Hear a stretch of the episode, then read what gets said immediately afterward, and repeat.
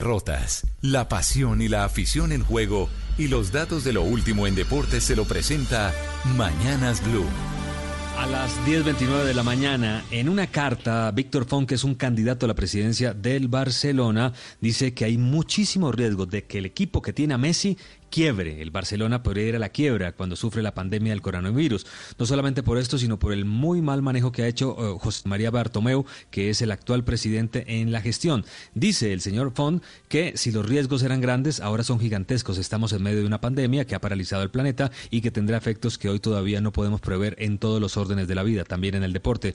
Ahora lo que está en riesgo es el mismo Barça y dice que se puede acabar y que desde la salida de Neymar pues se ha hecho todo, absolutamente todo mal en el equipo se ha invertido muy mal y que las posibilidades de que el Barcelona quiebre son muy altas, además de todos los escándalos que ha hecho que varios vicepresidentes renuncien en este momento. Bueno, muy bien, esta fue la información deportiva en Mañanas Blue. Estás escuchando Blue Radio. Estás escuchando Blue Radio. Es momento de una pausa activa en tu trabajo. Levántate, mueve tus brazos, tus piernas y camina un poco. Es tiempo de cuidarnos y querernos. Banco Popular, siempre se puede. Hoy es momento de quedarnos en casa y cuidar a los que tanto han dado por nosotros. Esa es nuestra manera de darles gracias. Demostremos que somos capaces de ver el lado positivo de cada situación. Unámonos y volvamos a conversar en familia. Saquemos los juegos de mesa y convirtamos este momento en un espacio de amor y reflexión para volver a lo esencial. Cuentan con nosotros y con nuestros canales digitales para que puedan quedarse en casa. Es tiempo de cuidarnos y querernos. Siempre se puede. Banco Popular. Somos Grupo Aval. Vigilado Superintendencia Financiera de Colombia.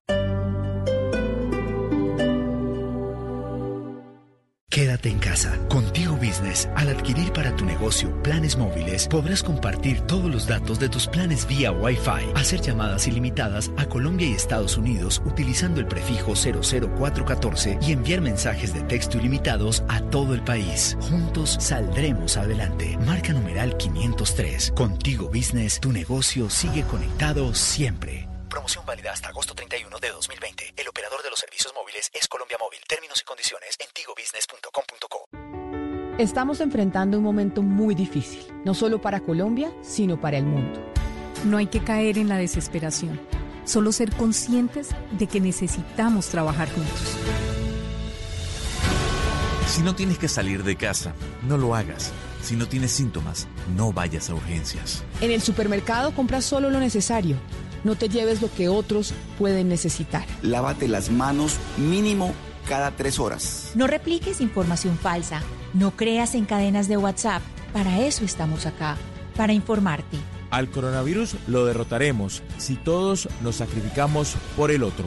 Por eso, desde Mañanas Blue, cuando Colombia está al aire, te decimos que aquí estamos para trabajar en equipo, para informarte, porque esta coyuntura necesita de todos. Blue Radio, la nueva alternativa.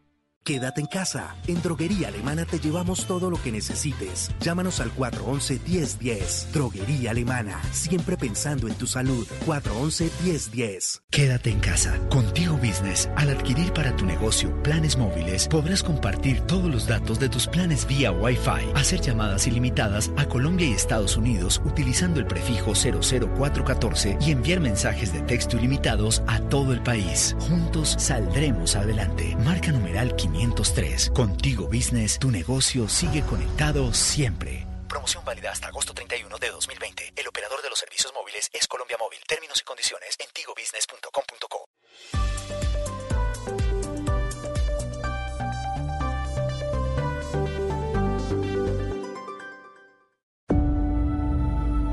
Conectando al mundo y a todo un país.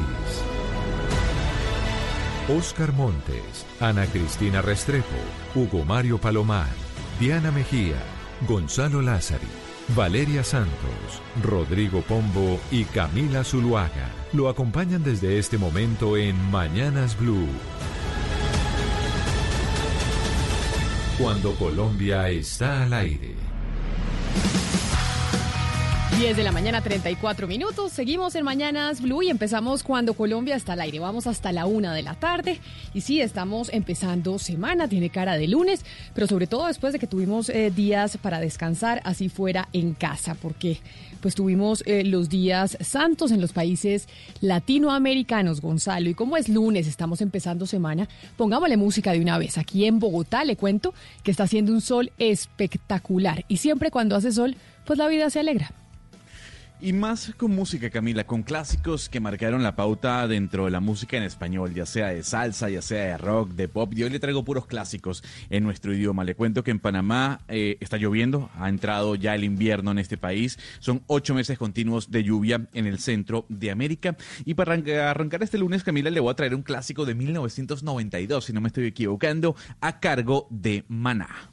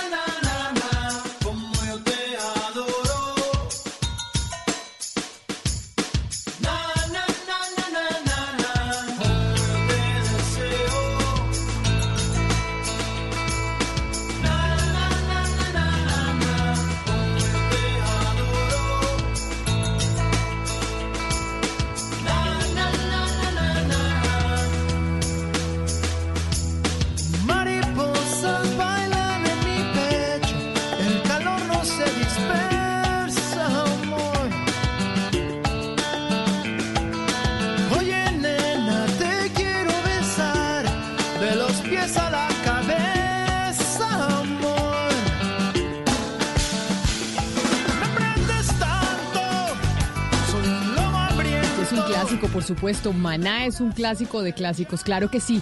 Diana, 10 de la mañana, 36 minutos. Este fin de semana y siguen siendo noticias, por supuesto, los médicos en Colombia, porque los médicos son los que están en la primera línea de esta batalla contra el coronavirus. Ha habido muchas quejas sobre la falta de implementos médicos para estos profesionales que los necesitamos ahí con toda la protección para poder atender a los pacientes que lleguen a estar infectados con el virus. Pero asimismo tuvimos los primeros fallecimientos eh, de médicos en Colombia, pero hubo una clínica que tuvo o reportó cinco médicos infectados de coronavirus. Pues por lo menos así lo dio a conocer el, noticiero Noticias 1, Camila.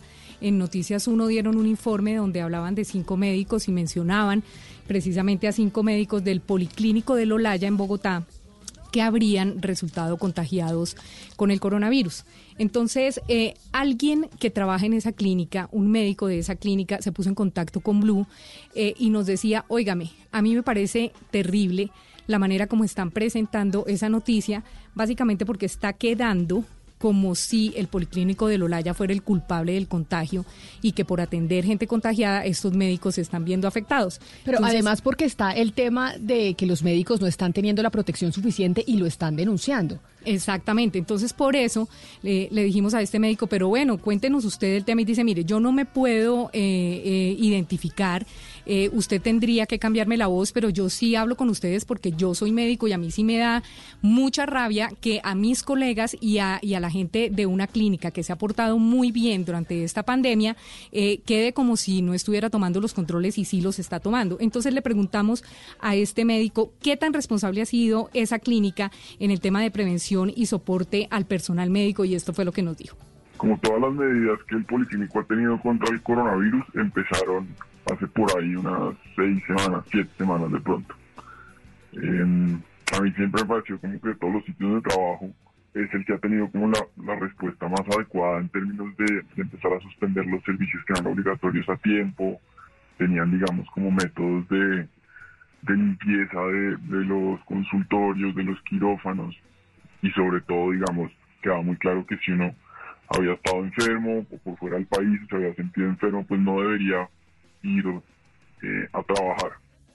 Entonces, ¿qué pasó? Dice este médico, en el policlínico de Lolaya, eh, se, al comienzo no se empezaron a tomar, los médicos como que no, no tenían la, la suficiente conciencia como le pasó a muchos y le pasa a muchos colombianos de que las cosas estaban difíciles y sin embargo entonces ellos se reunían en algunos eh, sitios de la clínica, que a tomarse un café, que a compartir con otros y una de esas reuniones se presentó en el mes de marzo, Camila, cuando llegó uno de los médicos desde Brasil y le celebraron como el cumpleaños a, una, a uno de los funcionarios. Entonces ellos Pero dijeron... ¿Un médico desde Brasil, un médico brasilero un o un médico colombiano que estaba en Brasil de paseo? exacto, que estaba en Brasil, eh, viajó durante la primera semana de marzo a Brasil y él llegó a Colombia y llegó al, al policlínico y es médico también del policlínico y esta persona resultó, es una de las que menciona Noticias 1 como contagiada con coronavirus. Entonces eh, nosotros le decíamos, pero ¿será que tuvo que ver algo esa reunión y esa partida de torta en la que todos compartieron? Y esto es lo que nos dice este médico. Eh, yo estoy en salas de cirugía la mayor parte del día, los días que voy, y digamos, esto que le voy a contar, pues es, es como lo que yo, yo viví. Em, primero, digamos, lo que pasaba era que la gente no se lo estaba tomando tan en serio, eh, seguían de pronto como, como desayunando juntos en el mismo sitio, no, se ponían tapabocas afuera, eh, lavado de manos, digamos, no era tanto como, como mucha gente, pues como haciendo como, o cometiendo el pecado que mucha gente, eh, incluyéndome de pronto a mí, eh, tuvo al principio que fue como no tomarse tan en serio la cosa. Entre esos estaba, digamos, un ayudante quirúrgico, eh, que son, digamos, las personas que son médicos generales que están gran tiempo en salas de cirugía, que llegó de Brasil y no tuvo, digamos, como la cuarentena adecuada o no se aisló el tiempo que se tenía que aislar. Eh, digamos que nadie como que le paró muchas bolas a eso, eh, no les pareció eh, tan grave hasta un día, me acuerdo perfecto que fue de un día para otro que yo llegué a sala de cirugía y ya todo el mundo pues sentía como el ambiente un, un cambio pues radical, todo el mundo como como asustado, como que nadie se le acercaba a nadie, ya todo el mundo juicioso con las medidas de prevención y pues yo me empecé a preguntar por ahí y me dijeron, no, pues este man acabo de llegar de Brasil, eh, tuvieron digamos como una reunión chiquita donde le partieron una torta y le soplaron velas a otro ayudante quirúrgico, eh, el que llegó de Brasil pues salió positivo para, para coronavirus y están empezando a salir positivo, positivos también los otros ayudantes. Es decir, aquí lo que pasó fue que eh, a los médicos les sucedió lo que les pasó a los italianos, lo que les pasó a los neoyorquinos, lo que le pasó a los españoles, y es que siendo médicos incluso no se tomaron la cosa tan en serio y entonces eh, se fueron de fiesta, de cumpleaños, eso sí, pero, pero de fiesta. No fue, no, no fue como una fiesta como tal, Camila, sino que en el policlínico se reunieron todos a partir una torta, pero dentro de los que estaba en esa reunión se encuentra el abogado que llegó de Brasil y que según este médico no surtió los eh, protocolos de la cuarentena. Entonces lo que dice él es que en ese momento él no estuvo 14 días encerrado, sino que él llegó de una a la clínica, todos departieron con él y esta persona sería la que habría transmitido el contagio. Sin embargo, nosotros intentamos hablar con este médico, que no voy a mencionar el nombre, aunque Noticias 1 sí menciona quiénes son los cinco contagiados.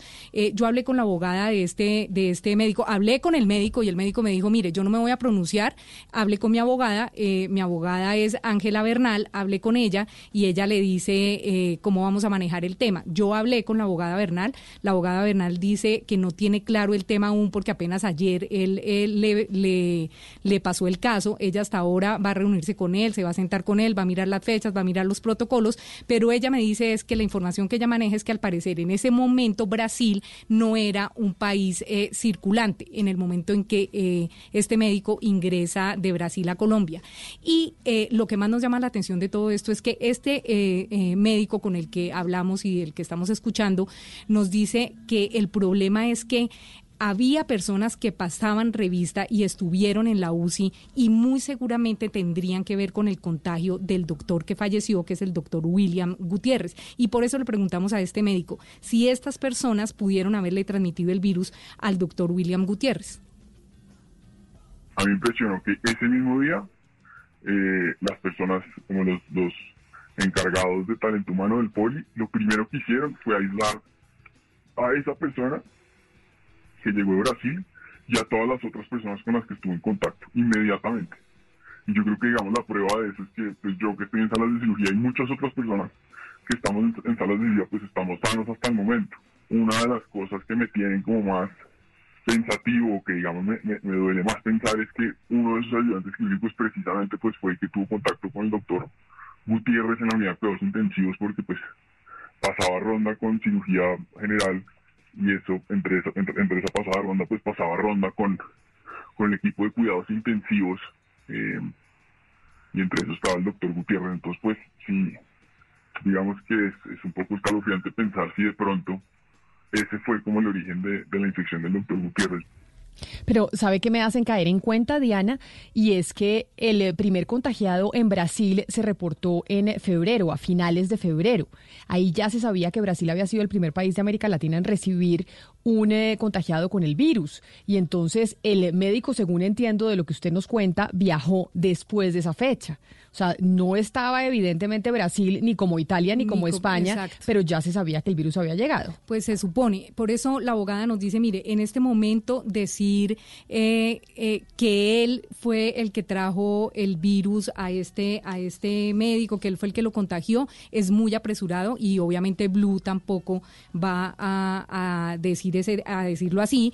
Sin embargo, nosotros sí nos comunicamos con la clínica, con, con el policlínico de Lolaya y nos dicen que ellos no se van a referir al tema todavía precisamente por lo delicado, que ellos están precisamente revisando todo esto, revisando qué fue lo que pasó, qué pasó con estos cinco médicos, pero sí nos dicen que ellos sí han tomado las medidas y los controles necesarios para evitar un contagio masivo dentro de la clínica. Así que, Camila, en ese orden de ideas tenemos que esperar tanto lo que hable eh, la abogada Ángela Bernal con su con su eh, nuevo cliente y lo que nos diga la clínica sobre las investigaciones que han hecho. Pero esa es la información que manejamos en este momento, Camila. El contagio de los cinco médicos no fue por atender eh, o no habría sido por atender personas contagiadas, sino porque ellos departieron con una de las personas que había llegado de Brasil y que presumen estaba contagiada para el momento de esa reunión. Lo mismo, Diana, con el, con el conductor de ambulancia del municipio de, de Ginebra, en el centro del Valle del Cauca, que también murió el fin de semana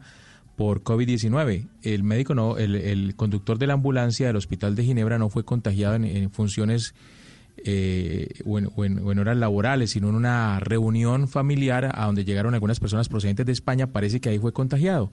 Es decir, no estaba en ejercicio. Y de hecho, mire, me, escribe, me escribe Valeria Juan Carlos eh, Arangure y, nos manda un mensaje y dice que la entrevista de lo que está diciendo el doctor es muy acertada porque él ha visto, por ejemplo, en el hospital de Kennedy, médicos que están tomando café en grupo sin tomar la distancia o salen seis en un solo carro o otros en grupo hablando con tapabocas abajo y demás. Es decir, los médicos que son los que nos están cuidando en medio de esta pandemia, que son a los que tenemos que proteger, pues también tienen que protegerse ellos. Y yo creo que eso está claro, Camila, y hay que hacerle un llamado de atención, digamos, a que en las clínicas, en los hospitales del país, pues tienen que, digamos, tomar todas las precauciones porque ellos son los que están en la primera línea, es decir, son los soldados que al final, pues, están cuidando y deben garantizar la salud de todos los colombianos, pero eso no le puede quitar tampoco el foco a que, como ya pasó en otros países, ellos sí van a empezar a ser contagiados directos. Después de un mes se empiezan a ver como los médicos empiezan a ser los contagiados directos en la primera línea y ya sabemos que no cuentan con la protección específica que necesitan y los elementos de seguridad que necesitan para poder, digamos, atender esta pandemia. Entonces, eso que no le quite el poco la responsabilidad que tiene el Estado de poderles proveer a los médicos lo que necesitan, porque ahora con el decreto que salió Camila, que los quiere obligar, además ahora, a prestar servicios médicos, pues también el Estado tiene la obligación de, de proporcionarles a ellos la seguridad y los elementos de bioseguridad específicos para que no se propague este virus más.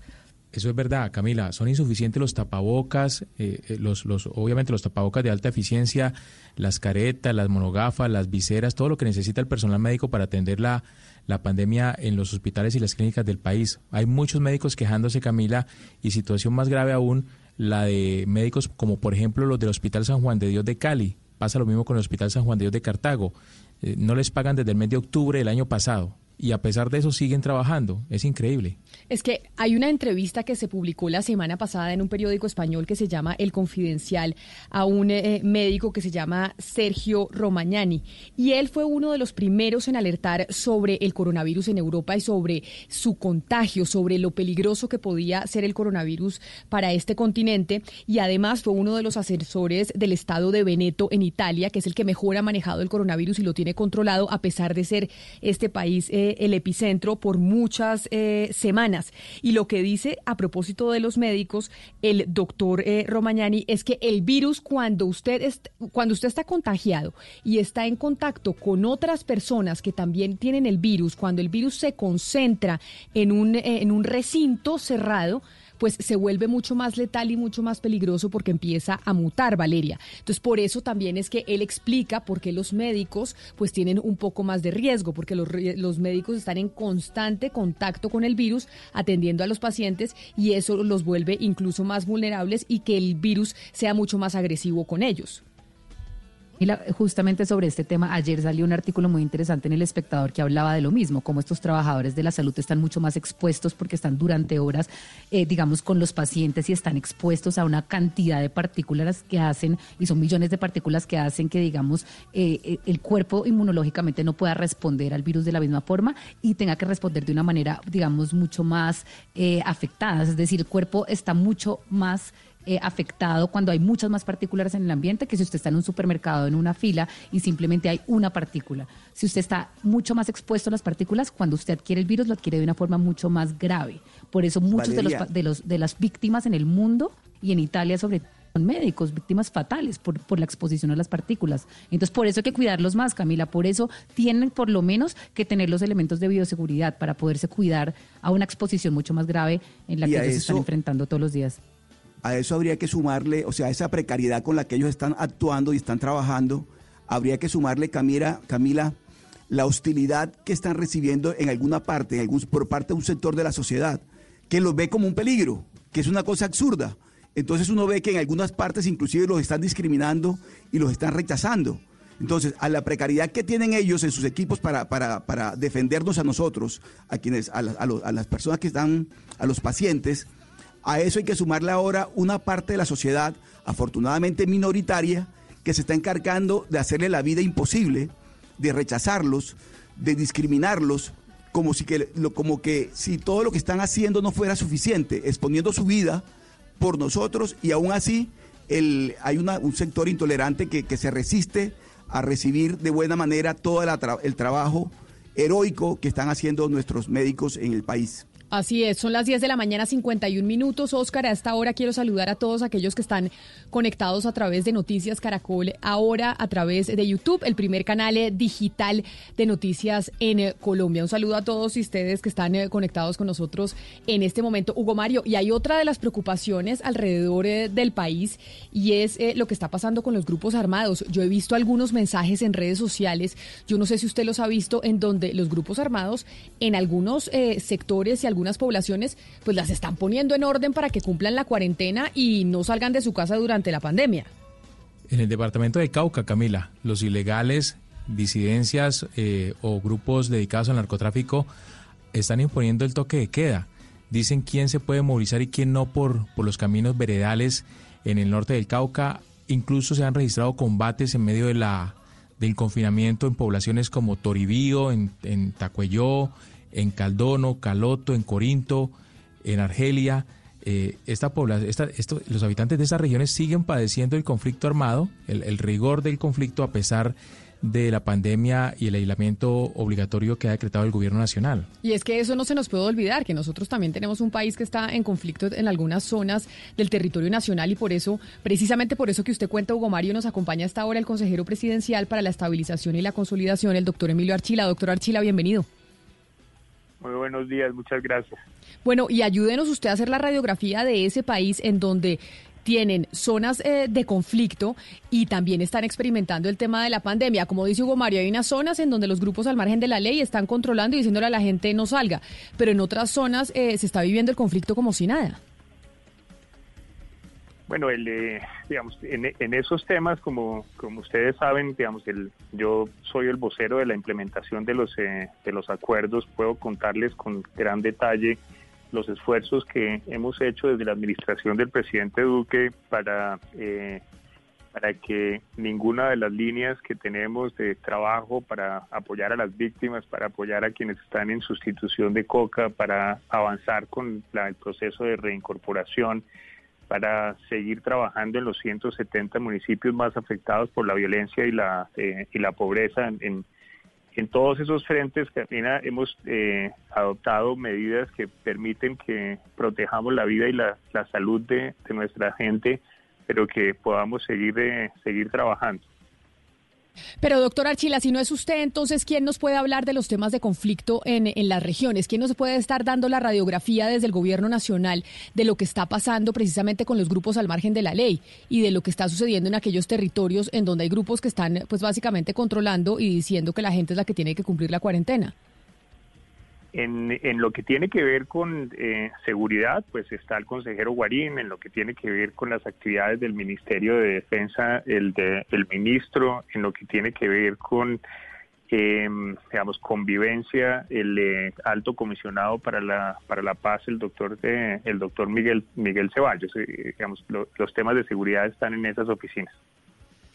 Pero mire, consejero, eh, de pronto usted sí nos puede responder sobre cómo va a ser ahora eh, la implementación o cómo se está llevando a cabo la, implementación del proyecto de paz, del, del, proceso de paz y específicamente de los proyectos productivos en este momento, porque muchas personas dependen de esos proyectos productivos y han creado emprendimientos para poder salir adelante. ¿Qué está pasando con estos eh, proyectos en este momento? ¿Están, están, digamos, pudiéndose llevar a cabo estas personas en los ETCR? ¿En qué condiciones están?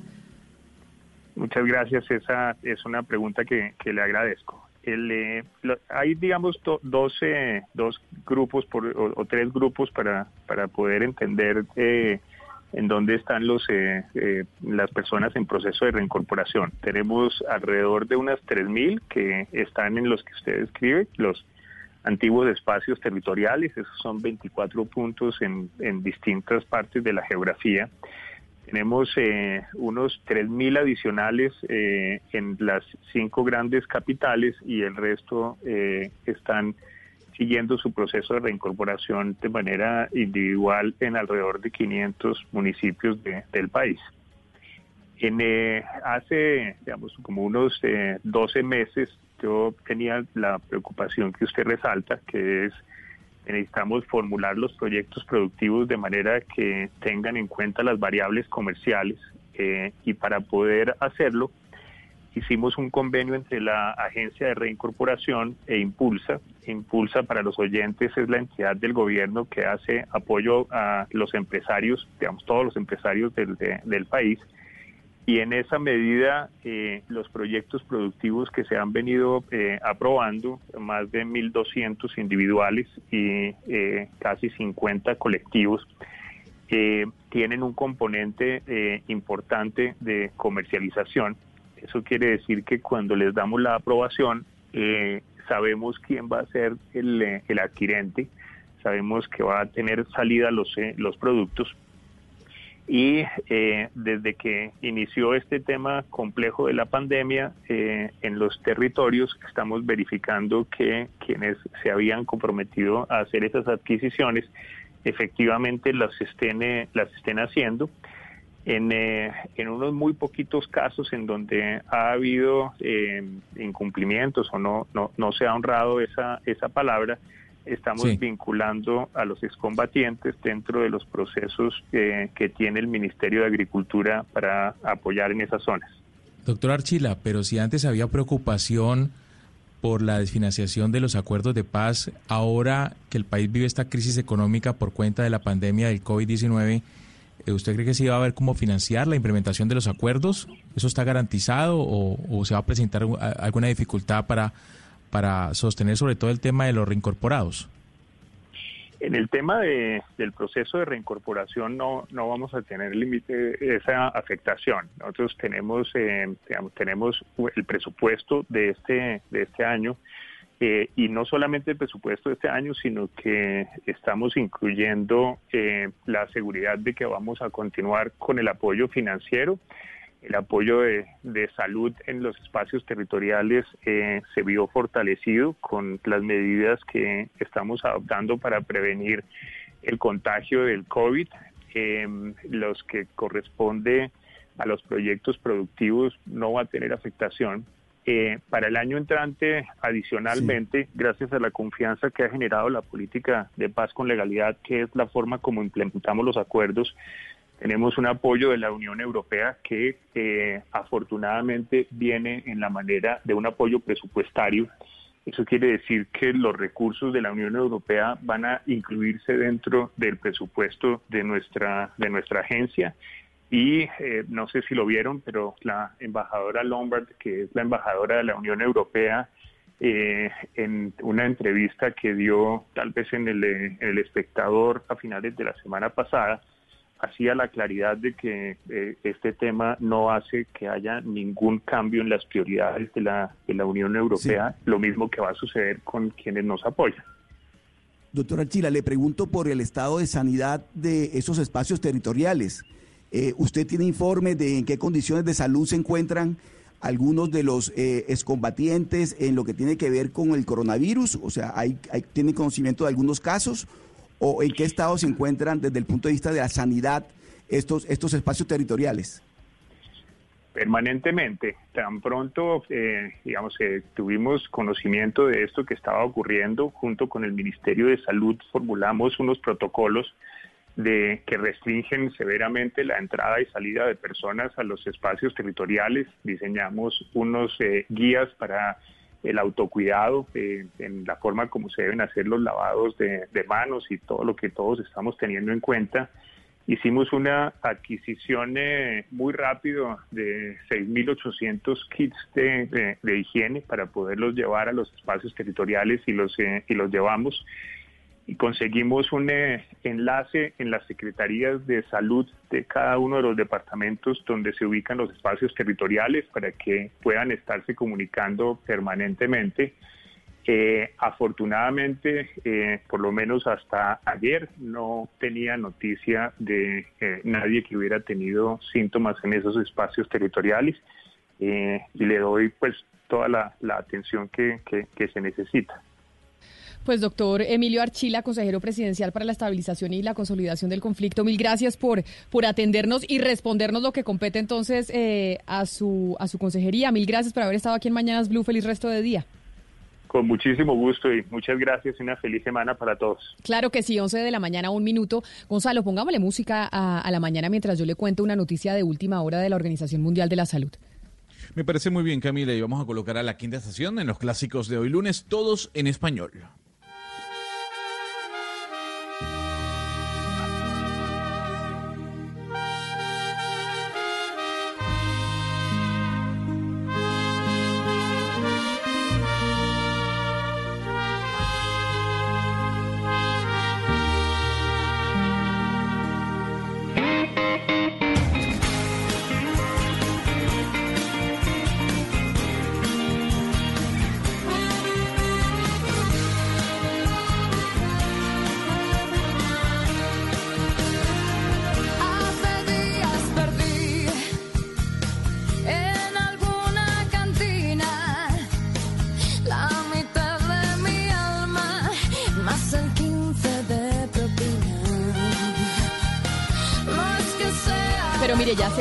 Usted dice que no hay que dejar de poner el foco sobre los médicos y la falta de equipamiento que tienen y la exigencia que se está haciendo al sistema de salud para que los médicos pues tengan todas las protecciones pertinentes. Pero Nelson Ardila, un taxista en, en Bogotá, me escribe lo siguiente y dice que él ha transportado médicos en su taxi y que nunca los médicos, pues los que él ha transportado, ¿no? Utilizan tapabocas, que ellos por fuera del hospital no se están cuidando ni están cuidando a los demás, que se creen... Eh, inmunes y que tienen un blindaje eh, frente, frente al coronavirus. Entonces también eh, es hacerle el llamado a los médicos de que ellos se tienen que cuidar porque ellos son los que nos van a cuidar a todos. Entonces ellos son los que más pendientes tienen que estar de ellos mismos.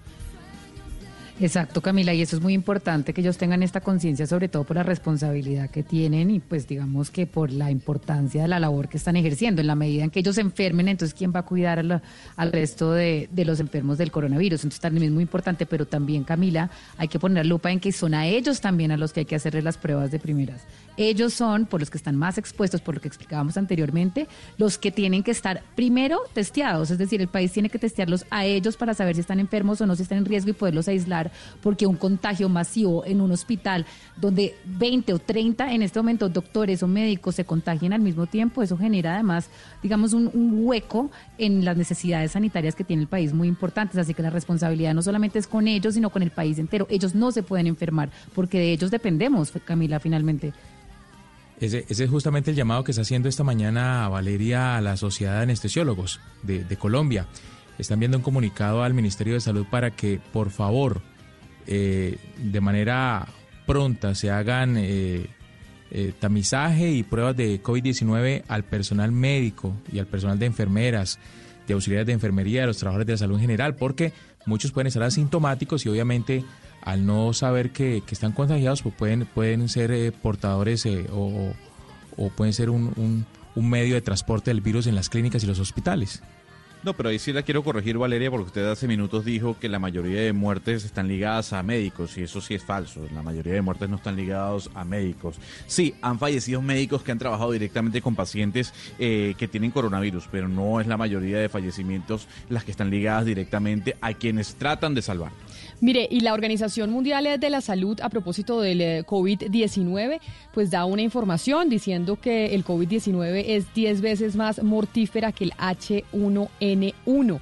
Y también volvió a decir lo que han dicho todos los mandatarios, y es no se va a poder controlar el coronavirus, Gonzalo, hasta que no tengamos la vacuna. Pero hay un gran debate alrededor de la Organización Mundial de la Salud, ¿no? Internacionalmente se están haciendo unas acusaciones enormes y están acusando a la Organización Mundial de la Salud incluso de haber recomendado mal, porque dijeron que China estaba controlando las cosas bien, que no había que cerrar los vuelos provenientes de China hacia los Estados Unidos y el resto del mundo, y ahora nos estamos dando cuenta que sí, que eso sí se debió haber hecho.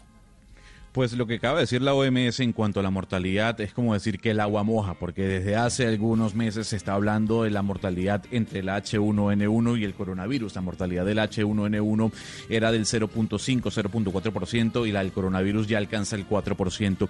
Y efectivamente, Camila, se está poniendo en duda la actuación de la OMS, primero por ser muy complaciente con China, segundo por no haber acatado el llamado que hiciera Taiwán. Hay que recordar que Taiwán no forma parte de la OMS precisamente por esa disputa con China, porque China no ha dejado que Taiwán entre directamente a la organización y Taiwán lo que ha dicho, le habíamos dicho desde hace buen tiempo a la OMS lo que estaba sucediendo en Asia y no nos prestaron atención. Lo que ha dicho el presidente Donald Trump también, Camila, que la OMS ha sido complaciente con China, que no advirtieron a tiempo y por eso Trump tomó la decisión de no abonarle, de no dar su cuota de 500 millones a la OMS como lo suele hacer hacer anualmente. Y esa decisión, Camila, también va muy ligada a, lo que acaba de decir Taiwán, porque Taiwán, a pesar de no pertenecer a la OMS, también le daba plata, le proporcionaba dinero a la OMS. Y ha dicho hoy la primera ministra de Taiwán que eh, la OMS se olvide de ese dinero porque como no le prestaron atención, ellos no van a dar ningún tipo de dinero. Pero mire, yo creo que ese es un tema también eh, de, pues muy estratégico de Donald Trump de querer politizar, digamos, las fallas evidentes que ha tenido la OMS, porque esas no se pueden esconder, Camila. Y en la entrevista que usted mencionaba ayer de este médico de Veneto, lo que él dice justamente es que lo que ha fallado en la OMS no es tanto el tema que usted trata de política, de que están, digamos, tratando de proteger a China, sino es que ellos al final son burócratas que están sentados detrás de un escritorio en una oficina. No, pues es como las multilaterales. Eh, que no tienen experiencia de campo. La Organización Mundial de la Salud como las multilaterales, politizadas completamente. Cada país manda a uno de sus representantes político, porque lo manda un representante de cada gobierno, y es una organización burocratizada. Y eso es la crítica que también se les está haciendo, que al final, Valeria, cuando una organización está burocratizada, está politizada. Entonces sí, la pues también se mueven, también se mueven temas políticos muy fuertes dentro de la OMS. Y es la crítica que hoy no solo hace Estados Unidos, que entendemos que Trump está en campaña y demás, sino por ejemplo también Japón. Japón también ha sido súper crítico de la Organización Mundial de la Salud. Es, cierto y también se puede ver desde esa óptica, pero también hay un tema y es que dicen, y pues decía el médico en esta entrevista muy interesante, que al final ya no son técnicos los que están ahí sentados. O sea, están siendo unos burócratas que al final no tienen la experiencia en campo y no están enfrentados ni implicados ni hacen su trabajo, digamos, en situaciones epidémicas en, en, en, en, los países específicamente y no tienen la experiencia en laboratorios. Entonces, que ellos en realidad pues, no están al día con lo que está pasando epidemiológicamente pero las personas que están tomando esa decisión arriba son burócratas al final, que no están con la experiencia del día a día. Y los médicos que están en los países, como lo que pasó en Veneto, son médicos que están trabajando en las pandemias y que están trabajando en los laboratorios claro, pero día eso, que pero la OMS tiene científicos también, eh, Valeria, la OMS también tiene científicos, pero ahora no no que no, están en laboratorios. Es que esto no es un tema, esto no es un tema que se pueda llegar a concluir desde un escritorio por más de que usted sea un científico. Esto al final las decisiones las están tomando en los los laboratorios, los médicos, en el día a día, están mirando en el campo, en el día a día, haciendo un trabajo técnico pero, diario pero para que una organización que está ocurriendo. desconocer que una organización multilateral es politizada, sí, pues no se puede. Porque básicamente las organizaciones multilaterales están compuestas, entre otras, por representantes de los gobiernos. Y cada gobierno va mandando representante a la organización multilateral. Entiéndase Naciones Unidas, entiéndase el Banco Mundial, entiéndase el Banco Interamericano de Desarrollo, igual la Organización Mundial de la Salud, porque es que la política no se puede desligar de lo que está pasando con las organizaciones multilaterales. Y esa es la crítica que también se le hace. Uno, que son burócratas y dos, hay quienes están diciendo que hay un tema político dentro de la OMS y que la OMS se equivocó. Pues se equivocó ni más ni menos con lo del tapabocas. Todos creyendo que no Sí. usemos el tapabocas, que no usemos el tapabocas y después entonces hay científicos que no dicen, no, sí use tapabocas. Y uno dice, bueno, pero entonces estamos creyéndole a, lo- a la OMS, que supuestamente es la autoridad internacional, mundial, recontramundial, y resulta que es que se equivoca también en esos temas del tapabocas. Sí, es que la, la verdad es que el tema del tapabocas, pues aparte de que generó muchísima confusión, pues hay muchos también, digamos, eh, digamos, científicos y epidemiólogos que dicen que el tapabocas literalmente salva vidas y que donde la OMS hubiera recomendado el uso del tapabocas hace unos meses, no hubiéramos llegado a donde estamos en, en países como, como Italia, que cuando llegaron los médicos chinos a Italia, que China tiene, digamos, una, una gran experiencia y de- histórica de usar eh, tapabocas, llegaron a Italia, ellos no podían creer que las personas no estuvieran usando Valeria, tapabocas, pero mire, lo primero que tienen que hacer, el tapabocas es fundamental, pero eso lo conocen los médicos que están en el campo haciendo ese trabajo todos los días. La OMS creo Pero que no que siquiera sí tiene- cierto- tenía como el, tapabocas en su radar, la importancia del tapabocas sí en su radar, cierto- esos absurdos. Lo que sí es cierto, Valeria, es que los resultados fueran distintos si en su momento la OMS le dice a China que había que advertirle al mundo lo que estaba ocurriendo con el, con el coronavirus. Es decir, lo que se le critica hoy a la OMS es que haya sido tan Y que, complaciente, y que los felicitó, Oscar. Es que China. la OMS los felicitó y les dijo cuando no había llegado el virus al resto del mundo que es que cómo lo habían manejado de bien y todo el mundo convencido de que China estaba manejando eso fantástico, que no había que, como que congelar vuelos, que no nada y miren la que estamos. Exactamente, las consecuencias que está pagando el mundo entero por cuenta de ese comportamiento complaciente de la OMS con China. Eso no se puede dudar, mejor dicho, con lo que se está viendo todos los días, con esta tragedia mundial, no se puede dudar de que efectivamente la OMS asumió una actitud demasiado complaciente, demasiado alcahueta con China. Y más que eso, Camila, la, la OMS no solamente felicitó a China, sino que le está abriendo la puerta a la pseudociencia, dicen algunos especialistas en Occidente, eh, que están disgustados porque esta organización pues le está dando vía libre a la implementación de la medicina oriental, ¿sí? que va muchas veces en contraposición de lo que es la medicina tradicional o la medicina científica. Es que sabe que, Hugo Mario, yo creo que frente a esta situación, todo el mundo le está abriendo la puerta a todo a ver qué nos saca de esta. Y a propósito, eh, Gonzalo, de hecho, en, en Australia hay un eh, centro de biomedicina en la Universidad Monash en Melbourne que está haciendo un estudio sobre cómo un medicamento para los animales puede ayudar contra el coronavirus. ¿Cómo es eso? Ya se le hizo el estudio, Camila, un estudio que se realizó in vitro.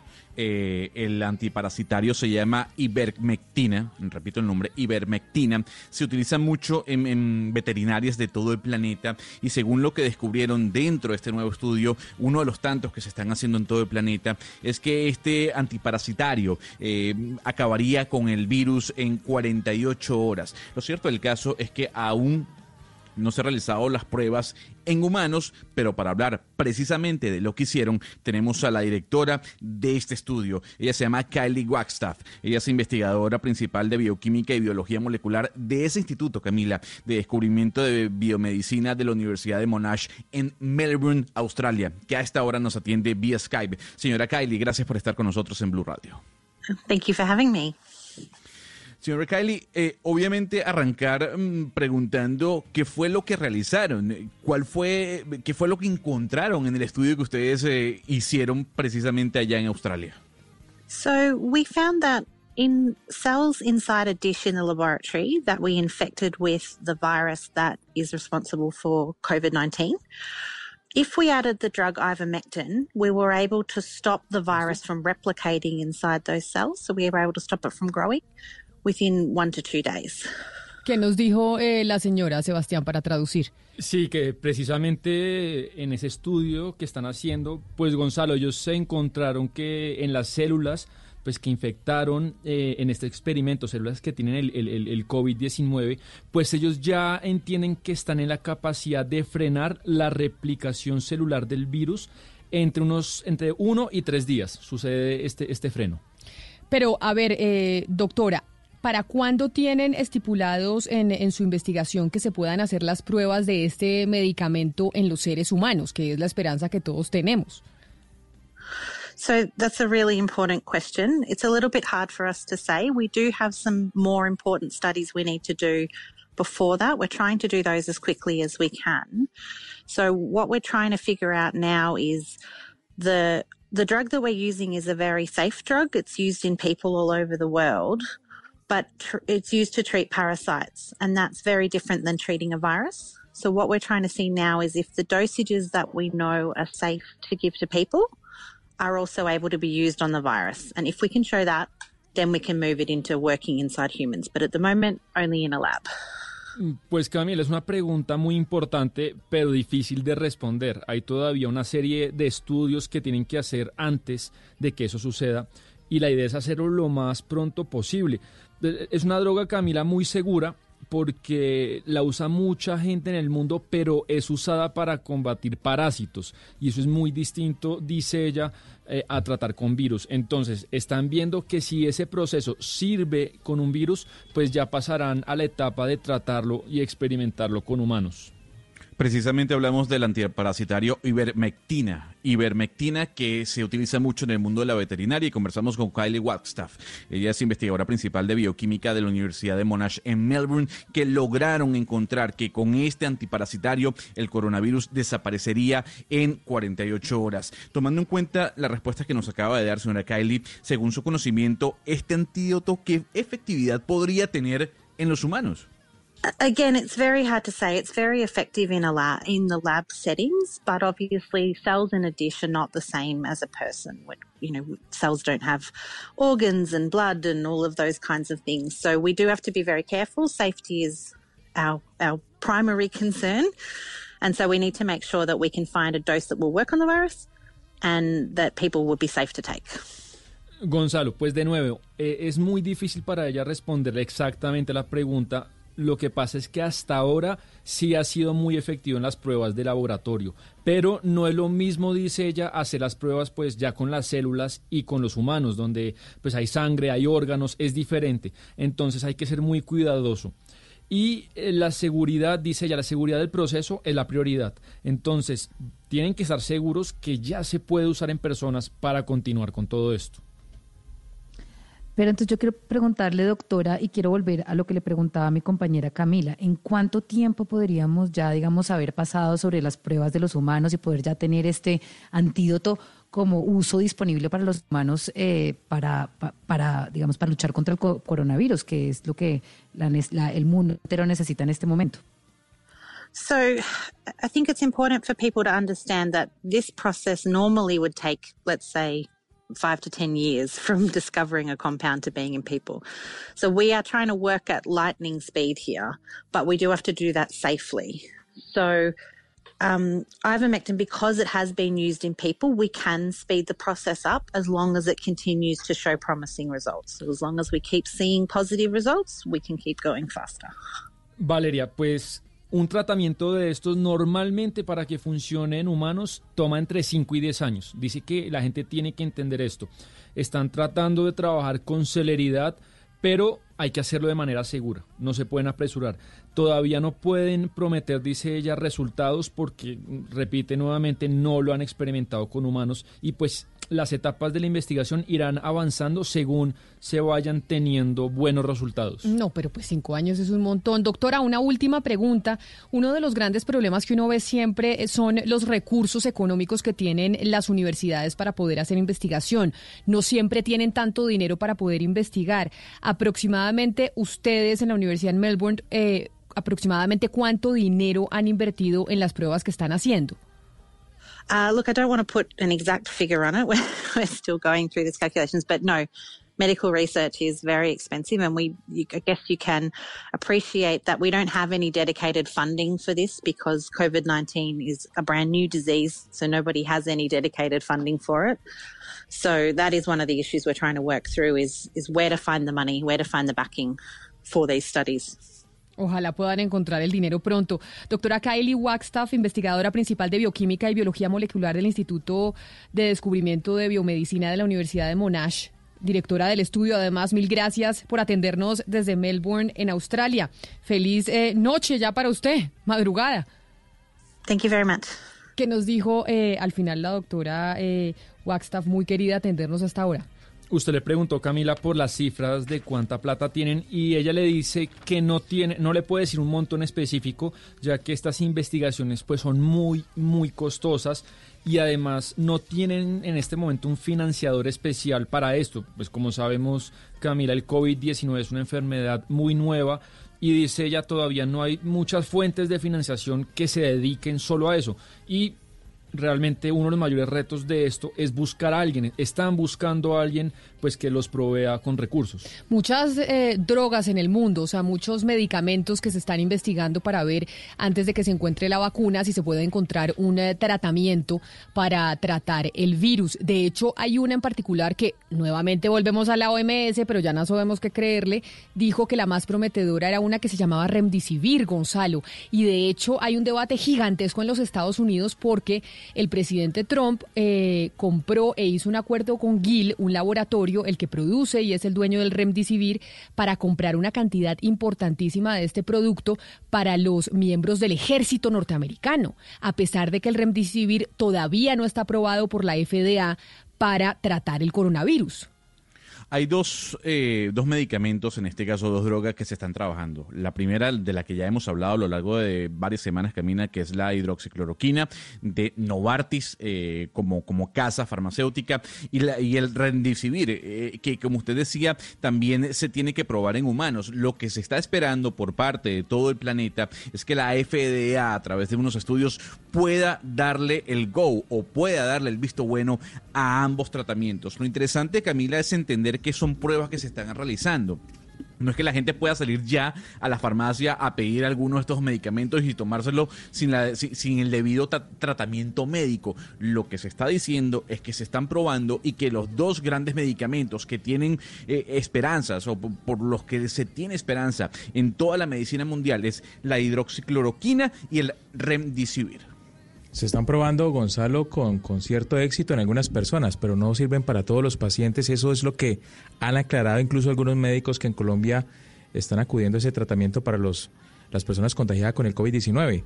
Eh, es decir, tiene unas contraindicaciones que sería de mucho riesgo para algunos pacientes con enfermedades eh, eh, de base. Y lo que pasó, y lo que pasó además, Hugo Mario, con la hidrocloroquina, es que hay pacientes de otras enfermedades autoinmunes distintas al coronavirus que por cuenta de que se publicó el tema de la hidrocloroquina, la gente empezó a salir de como loca a comprar el medicamento y quienes lo, exacto y quienes lo necesitan de verdad a no encontrarlo. Y es gente que lo necesita para su enfermedad autoinmune, para poder sobrevivir y estar y, y estar bien y por cuenta de que se anunció que esto servía para el coronavirus empezó a agotarse.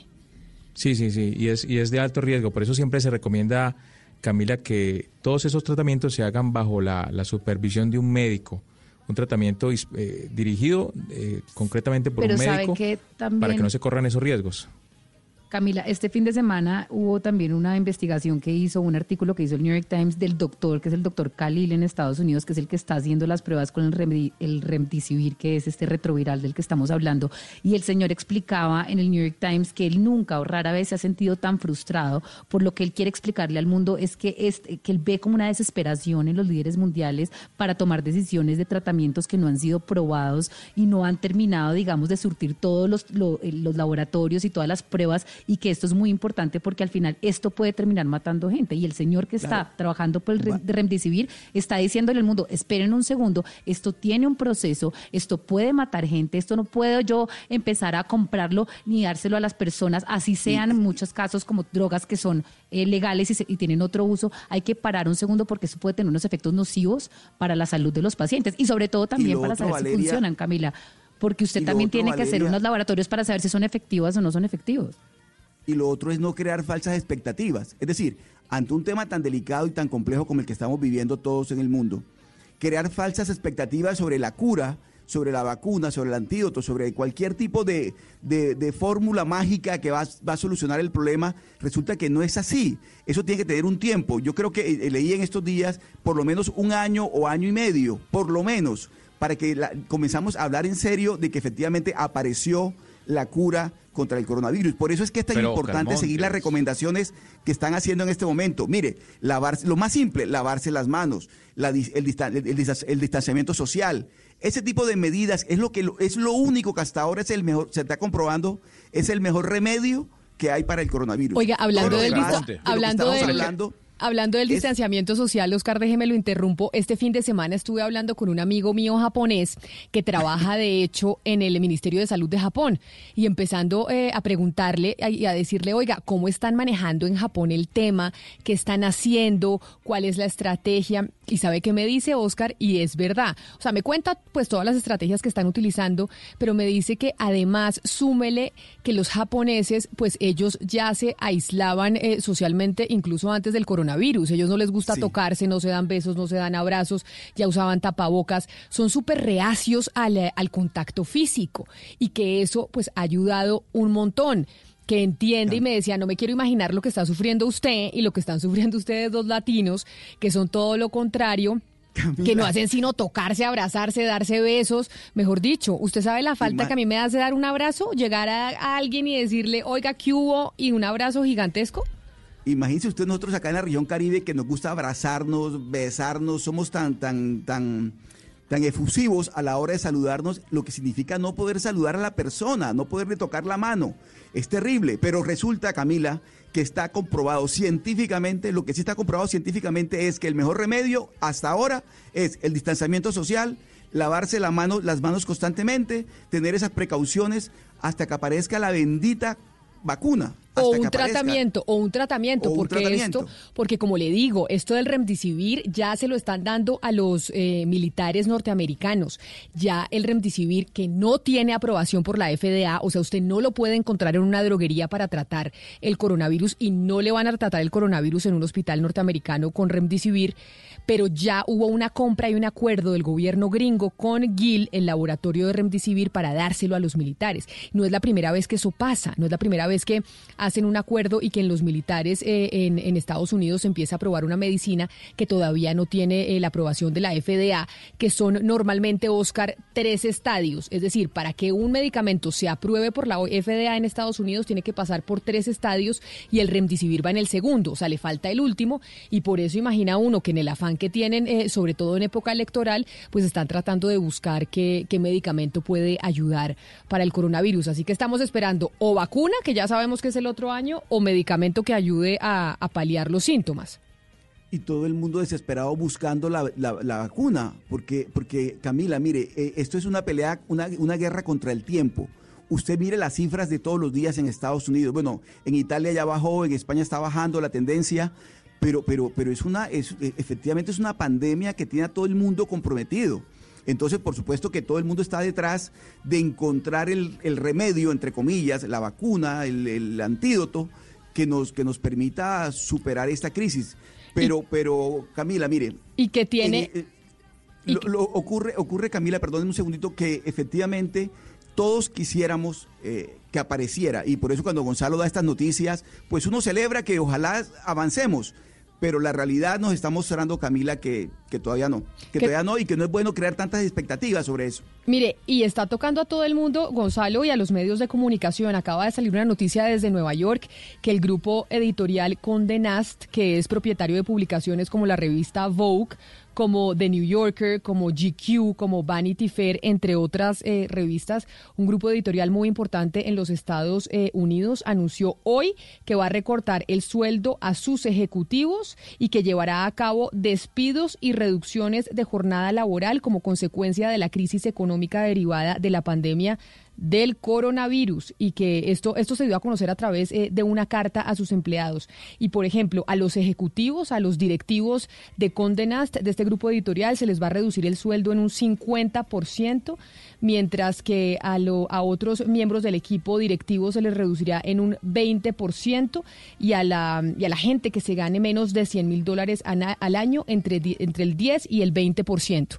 Es decir, se empiezan a ver eh, recortes salariales y despidos en grupos editoriales importantes. En este caso lo anuncia Condenast desde Nueva York hay situación, o por lo menos la situación de los medios de comunicación está muy comprometida, Camila. Eh, leía un artículo hace una semana en donde se hablaba de que eh, tal vez la salvación para los medios impresos, los medios de comunicación, va a resultar ser el Estado, el Estado que puede inyectarle eh, dinero a los medios de comunicación, así sean privados y obviamente a los públicos, porque obviamente no se tiene la publicidad que genera ese flujo de caja en los medios de comunicación. Y hay que recordarle a los oyentes que ya en los Estados Unidos se contabilizan más de 17 millones de personas desempleadas en tan solo tres semanas.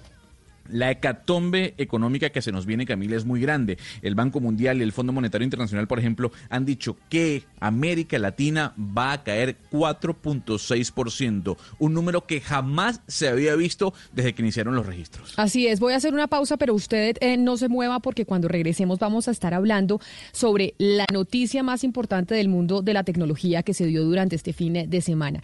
El anuncio que hicieron Apple y Google para trabajar juntos en función de ayudar a pelear contra el coronavirus. Cuando regresemos vamos a hablar de eso. Colombia está al aire. Debo enfrentarme con un animal que se cree invencible, que quiere poner el país a sus pies. Y estoy dispuesta a arriesgar mi vida si es necesario. Voy a vengarme del demonio que destruyó nuestras vidas. Voy a acabar con Guillermo León Mejía. La venganza de Analía. Gran estreno próximo miércoles a las 8 y 30 de la noche después de Noticias Caracol. Cumplir su deber no es una misión fácil. Hacer justicia requiere sacrificios. A veces los policías no tenemos la oportunidad de defendernos. El General Naranjo. Gran estreno próximo miércoles 9 y 30 de la noche después de La Venganza de Analía. Tú nos ves, Caracol TV. Estamos enfrentando un momento muy difícil, no solo para Colombia, sino para el mundo. No hay que caer en la desesperación solo ser conscientes de que necesitamos trabajar juntos. Si no tienes que salir de casa, no lo hagas. Si no tienes síntomas, no vayas a urgencias. En el supermercado compras solo lo necesario. No te lleves lo que otros pueden necesitar. Lávate las manos mínimo cada tres horas. No repliques información falsa. No creas en cadenas de WhatsApp. Para eso estamos acá, para informarte. Al coronavirus lo derrotaremos si todos nos sacrificamos por el otro. Por eso, desde Mañanas Blue, cuando Colombia está al aire, te decimos que aquí estamos para trabajar en equipo, para informarte, porque esta coyuntura necesita de todos. Blue Radio, la nueva alternativa. Colombia está al aire.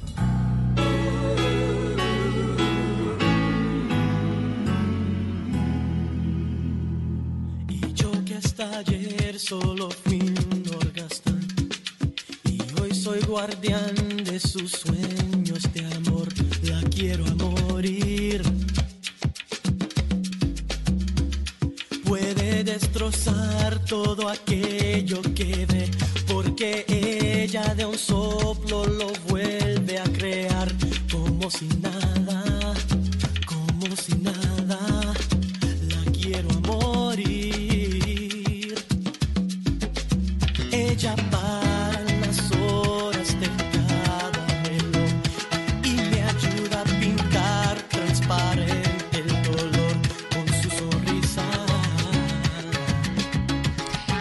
11 de la mañana, 32 minutos. A mí no me diga, Valeria, que a usted no le hace falta bailar. A mí me hace una falta bailar, pero yo bailo en mi casa, pero bailar en una Pero es que fiesta, sabe- bailar con los amigos, salir a tomarse algo, empieza uno a acordarse y a ver fotos de esas épocas y uno dice, cuando podíamos salir y estar de fiesta todos juntos muy pegados.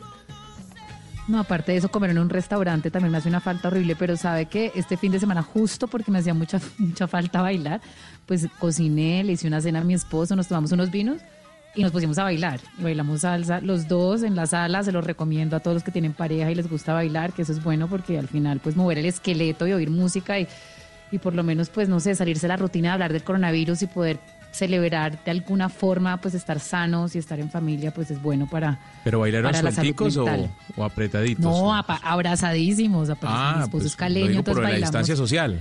No, pero si duermen en la no, misma no, no, cama, Oscar, ya uno con el marido que ya uno con el marido ya no hay distancia social de nada. Pero mire, estábamos anunciando eh, Gonzalo la noticia tecnológica del momento, lo que anunció Google y Apple que anunciaron el fin de semana, el viernes de la semana pasada que van a trabajar juntos. Nunca se imaginaría uno que Apple y Google iban a trabajar juntos eh, para mm, para desarrollar una aplicación que le ayude a las personas a identificar quiénes eh, tienen coronavirus alrededor de ellas. ¿Cómo es esta cosa que anunció Apple y Google? Sí, básicamente Camila lo que van a trabajar o en lo que van a trabajar estas empresas es a través de una tecnología Bluetooth, eh, un- una especie de localizador, eh, darle la oportunidad a otras empresas de que puedan desarrollar aplicaciones que nos puedan decir, eh, bueno, quién puede estar contagiado, quién no puede estar contagiado, una cadena de conocimiento sobre esa persona que está contagiada, con quién tuvo cercanía. Algo muy parecido, Camila, a lo que están haciendo algunos países en Asia. Utilizar la Big Data eh, a través de aplicaciones para que nosotros se- sepamos rastrear el virus y cómo esta persona que está contagiada pudo tener contacto con otras. Y así establecer un tal vez un mapa de ver quién está contagiado y quién se puede salvar de ser contagiado. Y por eso tenemos en línea a esta hora desde España a Borja Absuara Valera. Él tal vez es uno de los expertos más importantes en el mundo digital de España, Camila es profesor de la Universidad Villanueva de Madrid y nos va a hablar un poco de esto, de qué se trata este experimento que está uniendo a dos de las empresas más grandes de tecnología en el planeta, Apple y Google. Señor Borja, gracias por atendernos hasta ahora en Blue Radio. ¿Qué tal? Señor Borja, eh, en este momento, ¿qué, qué significa esta unión de Apple y Google? ¿Qué nos van a ofrecer? ¿Qué, qué- qué podemos esperar de- de esta unión de dos grandes compañías? Bueno, pues básicamente lo que han hecho Apple y Google es hacer un acuerdo para que los dos grandes sistemas operativos, el iOS y el Android, puedan hablar entre sí, pero no realmente para hacer ellos la aplicación, sino para que las aplicaciones que hagan gobiernos o empresas puedan correr sobre los dos sistemas, porque si cada uno lleva un sistema operativo y no se hablan entre sí, no se pueden hacer aplicaciones que puedan trazarse todos los contactos, porque los contactos unos serán de Apple y otros serán de, de Android, ¿no? Pero- entonces lo que han hecho es un acuerdo de estándares para que luego las aplicaciones que se hagan puedan funcionar sobre ambos sistemas operativos. ¿Cómo funcionaron las aplicaciones en Asia, por ejemplo, cuando hablábamos eh, de Hong Kong, cuando hablamos de Corea del Sur, cuando hablamos de Singapur, etcétera, etcétera? Siempre se nos menciona que trabajaron con, eh, con aplicaciones tecnológicas. Allá también tienen los mismos eh, sistemas operativos. ¿Cómo hicieron entonces si todavía no había el anuncio de Apple y de Google de trabajar juntos? Bueno, es que normalmente se mezclan dos cosas.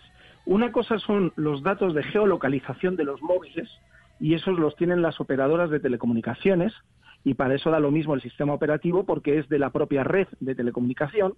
Y otra cosa son las aplicaciones que funcionan con Bluetooth y que cada vez que te encuentras con alguien mandan una señal y entonces se puede trazar con quién has estado. Eh, lo que ocurre es que estas segundas aplicaciones, en Singapur creo que fue, solo se lo bajó el 20% de la población. Con lo cual, eh, hay dos formas de trabajar. Eh, esto lo que va a permitir, efectivamente, es que se puede alcanzar un porcentaje mayor de población. Pero entonces, esto que vamos a ver, si es que los gobiernos que seguramente aprovecharán esta sinergia que están haciendo Google y Apple para que no haya restricciones, sino que tengan casi que un mismo sistema operativo eh, para funcionar, estas aplicaciones que se empiezan a crear utilizando estos sistemas operativos no han sido tan famosas entonces. Las que han sido famosas y se han utilizado son las de geolocalización, pero no las que tienen más información sobre la salud de los pacientes. Bueno, se han utilizado de todo. Se han utilizado eh, datos de geolocalización, se han utilizado datos de las tarjetas de crédito para saber en qué sitios habían estado, se han utilizado entrevistas personales también para saber con quién se, se habían encontrado, etcétera. Se han utilizado todos los medios eh, al alcance para poder identificar cuáles han sido los contactos y a quién ha podido contagiar una persona que ha dado positivo en el test, ¿no? Entonces, lo que ocurre es que ahora se trata de distinguir como quién maneja la información. Una cosa es que la maneje el gobierno y otra cosa es que las aplicaciones de Bluetooth las maneja cada ciudadano. Y entonces solo cuando alguien da positivo informa a sus contactos de que ha dado positivo y que les ha podido contagiar. Pero es una forma de respetar más la privacidad. Pero mire, Borja, eh, digamos que lo cierto y lo novedoso es que pues Apple y Google se hayan aliado. Esto ya es una noticia per se. Pero usted nos explicaba que ahora ya depende de cada país desarrollar la aplicación. Yo quiero preguntarle si unas empresas tan grandes como Apple y Google se podrían prestar para que en un país específico desarrollen una aplicación que ya no sea voluntaria de las personas bajar, sino que obliguen a las personas a bajar y empiecen, digamos, a coartar el derecho a la privacidad de los ciudadanos. Por ejemplo, también eh, usen, se utilicen para discriminar. Por ejemplo, que el mismo gobierno en un país diga, ustedes para entrar a cualquier entidad pública tienen que tener su y mostrarme si está enfermo o no, o ustedes para entrar a un banco, o ustedes para poder salir de una frontera, y así empieza también a haber unos canales de, discriminación. Apple y Google podrían llegar a facilitar que un gobierno use esto para discriminar o para, o para, o para, mm, o para vulnerar la privacidad de sus, de sus connacionales. Bueno, yo creo que no Apple y Google. Por ejemplo, eso ya lo ha hecho el gobierno chino, que mandaba todos los celulares pues un código rojo o verde para poder circular. Y si no tenías el código verde, pues no podías circular. Entonces, eso depende, yo siempre digo que no depende de la tecnología, depende del gobierno y depende del respeto a los derechos humanos y como por ejemplo, pues lo que ha ocurrido en China no hacía falta una pandemia, porque ya tenían esos sistemas de control ciudadano antes de la pandemia. Lo que pasa es que los han reforzado con la pandemia del coronavirus. En Europa, por ejemplo, pues eso no es posible. El Reglamento Europeo de Protección de Datos permite determinadas medidas excepcionales para controlar una epidemia, pero solo con esa finalidad y una vez que acaba la epidemia se tienen que borrar los datos, cosa que en China seguramente no harán y conservarán los datos y los utilizarán justamente para esa discriminación.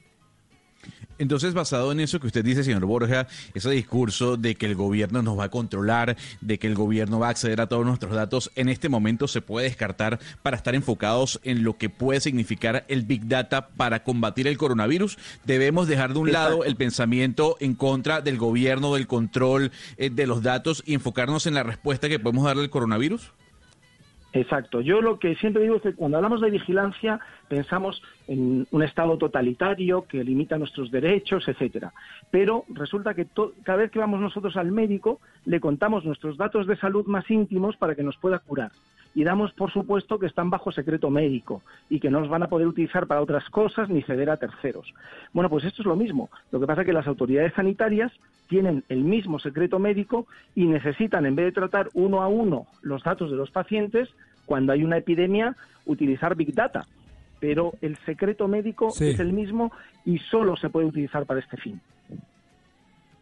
Señor Borja, estas son buenas noticias en un mar de pesimismo y ciertamente malas noticias, pero yo le pregunto, en la medida en que esta pandemia está cambiando una cantidad de hábitos, incluso en la industria que usted bien conoce, ¿uno podría decir que estas alianzas van a repetirse en un futuro o se terminarán una vez se termine la pandemia del COVID-19? No, yo creo que estas alianzas son buenas porque son estándares internacionales. Y yo creo que también es bueno que haya estándares internacionales de privacidad. Por ejemplo, el Reglamento Europeo de Protección de Datos, poco a poco se va reconociendo como un estándar internacional, ¿no? Y ya, incluso fuera de Europa se está aplicando o mirando pues en muchas legislaciones latinoamericanas o en los propios Estados Unidos, ¿no? Entonces yo creo que es bueno que haya estándares de protección de los derechos. Y lo que quiero decir como mensaje final es que el Big Data, la inteligencia artificial, la tecnología, no es mala en sí misma. La tecnología tiene muy buenos usos y lo que hay que vigilar son los posibles malos usos. Pero por el miedo a los malos usos no podemos perdernos los buenos usos. Y el Big Data salva vidas y es lo que más nos importa ahora. Pero mire, aparte como del, mal uso y, del buen uso que se le da a la tecnología, también hay entonces en este momento una necesidad de que todo el mundo se adhiera a la tecnología. Y hay muchas personas que no tienen celulares porque no quieren, o los niños, por ejemplo, que no cargan celulares, o si yo dejo mi celular y voy a sacar mi perro, ¿qué pasa? Entonces, si los sistemas empiezan a apoyarse en esta tecnología, ¿qué tan certeros y veraces van a ser si no todo el mundo tiene celular o no todo el mundo carga su celular? Es que el celular al final es un objeto externo que no, me, que no es parte de la inherencia del ser humano. Entonces también estamos dependiendo y generando unos sistemas que van a depender del uso de un elemento externo. Sí, pero el hecho es, por ejemplo, que en España hay más celulares que personas. Y entonces hay un porcentaje mínimo, que es lo que llamamos los ermitaños digitales, que o no se quieren conectar o al revés, ahora se está poniendo de moda desconectarse, la desconexión digital. Siempre va a haber un porcentaje de gente que, no esté conectada. Pero aquí lo que importa, y además es un término un poco eh, ganadero, pero dicen que lo que hay que alcanzar es la inmunidad de rebaño, es decir, un porcentaje que puede estar en el 60%, a partir del cual puede haber más casos, pero realmente se ha controlado la epidemia. Entonces no hace falta que sea un 100% de casos los que estén conectados y controlados. Hace falta llegar a la inmunidad de rebaño como ocurre en las pandemias con los animales. Pero entonces, eh, para resumir, no deberíamos estar preocupados aquellos que nos preocupamos, yo sé que no todo el mundo se preocupa por eso, en que este tipo de aplicativos eh, al final pueda eh, resultar en que los gobiernos van a terminar pues conociendo toda la información de los ciudadanos y controlando a los ciudadanos a través de esta información que si bien están utilizando para la pandemia, porque hoy lo que lo que nos preocupa es la salud, después de que esto pase, pues terminen utilizándolo para otras cosas eh, no tan santas. Bueno, a ver, ese temor y esa preocupación tiene que existir siempre. Pero en vez de preocuparnos con miedos irracionales, lo que yo propongo es establecer mecanismos para responder a la pregunta famosa de quién vigila al que nos vigila. Porque lo que hay que hacer son sistemas de transparencia, de vigilancia ciudadana. Yo, por ejemplo, he propuesto en España crear un comité de expertos independientes que no solo auditen lo que está haciendo el gobierno, sino que lo avalen, porque la gente necesita confianza. Y esto es una cuestión sobre todo de confianza. Si hay unos expertos independientes de los que la gente se fía, más que del gobierno o más que de las, las empresas, yo creo que ese es un buen mecanismo. Ahora, lo que no podemos pensar, que eso yo creo que ya es un miedo irracional, es que desde por la mañana los funcionarios cuando llegan a los ministerios nos están espiando, porque ni hay tantos funcionarios ni nuestros datos interesan tanto hay que pensar que son cosas razonables, como en un momento de epidemia, controlar los contagios. Pues, eh, profesor Borja Atsuara Varela, mil gracias por haber hablado con nosotros para entender esta noticia de la tecnología y los, eh, las implicaciones que esto puede tener en temas de derecho digital. Mil gracias por haber estado con nosotros hoy aquí en Mañanas Blue cuando Colombia está al aire. Feliz tarde para usted allá en España. Felicidades a vosotros. Gracias. No, lo que queda claro, Camila, es que no es que Apple y Google van a desarrollar aplicaciones para geolocalización, y eso es bueno que lo haya aclarado el profesor Borja, sino lo que van a dar es eh, eh, unir sus dos plataformas, sus dos sistemas operativos para que juntos puedan trabajar de la mano con aplicaciones que vayan ligadas a la geolocalización de personas a través de Bluetooth y así poder cuidarnos más en contra del coronavirus.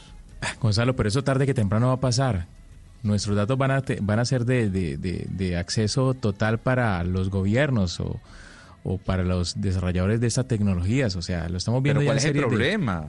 No, por eso. ¿Cuál es el problema de, pensar eso? Porque, porque hay gente que dice, yo no le voy a dar al contrario, mis datos que, que se acelere ese proceso ahora que estamos en medio de la pandemia, cuando más lo necesitamos. O sea, pues yo sé que hay gente que no quiere que sus datos sean públicos, pero obviamente eso va a pasar, a futuro va a pasar. Y es un derecho, y es un derecho de las personas porque hay un, hay un derecho casi que fundamental que es la privacidad de las personas. Pero lo que sí es cierto, escuchando al señor Borja, es que en un futuro no tan lejano, cada vez que usted vaya a viajar, cada vez que usted vaya a entrar a un restaurante, cada vez que usted vaya a entrar a un centro comercial, a comprar algo en un almacén, le van a decir a usted, muéstreme su celular y muéstreme su código para saber si usted está enfermo. Y a partir de eso se van a, digamos, desarrollar una cantidad de temas. Usted está enfermo enfermo, usted es un criminal, usted tiene antecedentes, etcétera, etcétera, etcétera. Y la tecnología Pero va a es ser que ese, ese tema de la enfermedad, o sea, por algo la historia clínica es privada, o sea, la historia clínica y los médicos tienen la obligación de mantener la historia clínica suya.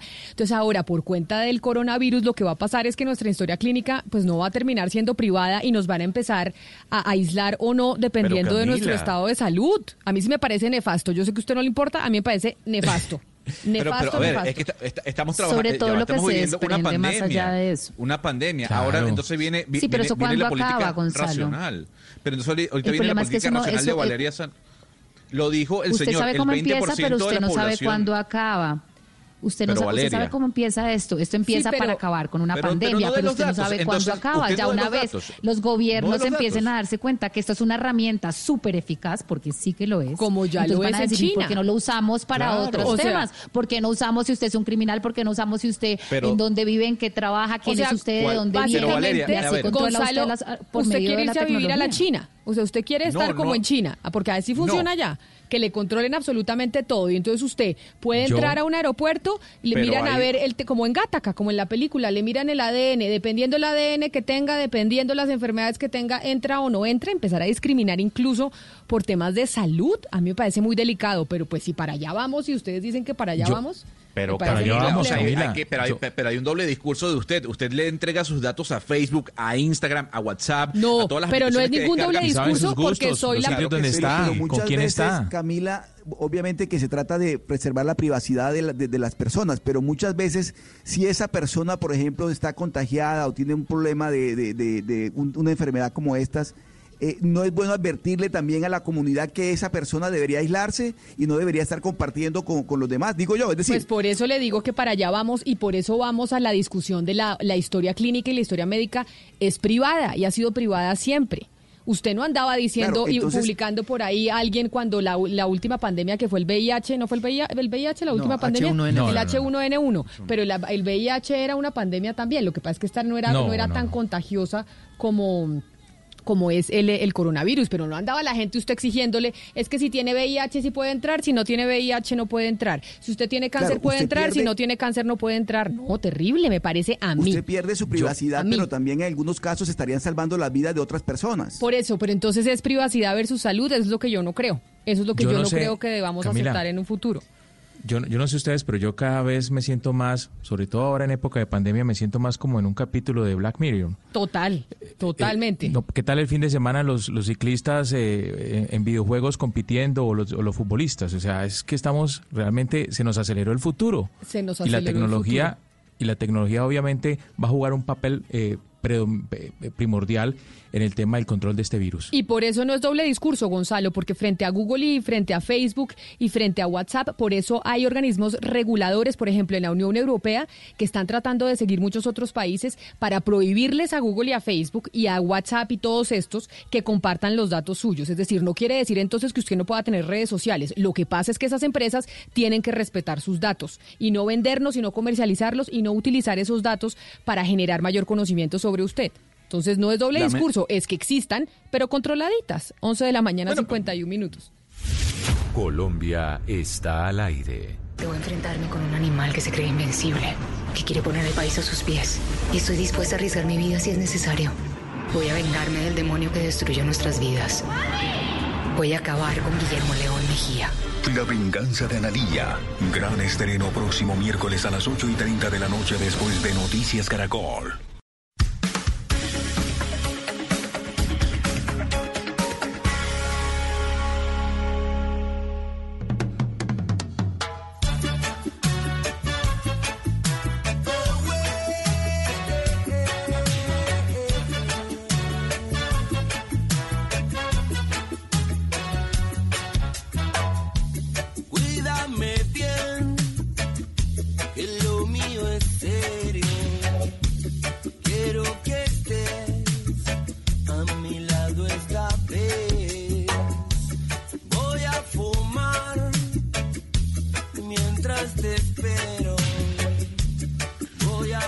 Vámonos a. o nos mantenemos en la década del 90 hablando de música, de clásicos, sobre todo en español, y los pericos, sí que marcaron la pauta durante esa década del 90, en su momento cuando estaba liderado, eh, o estaba liderada la banda por Bayano. Esto se llama Runaway.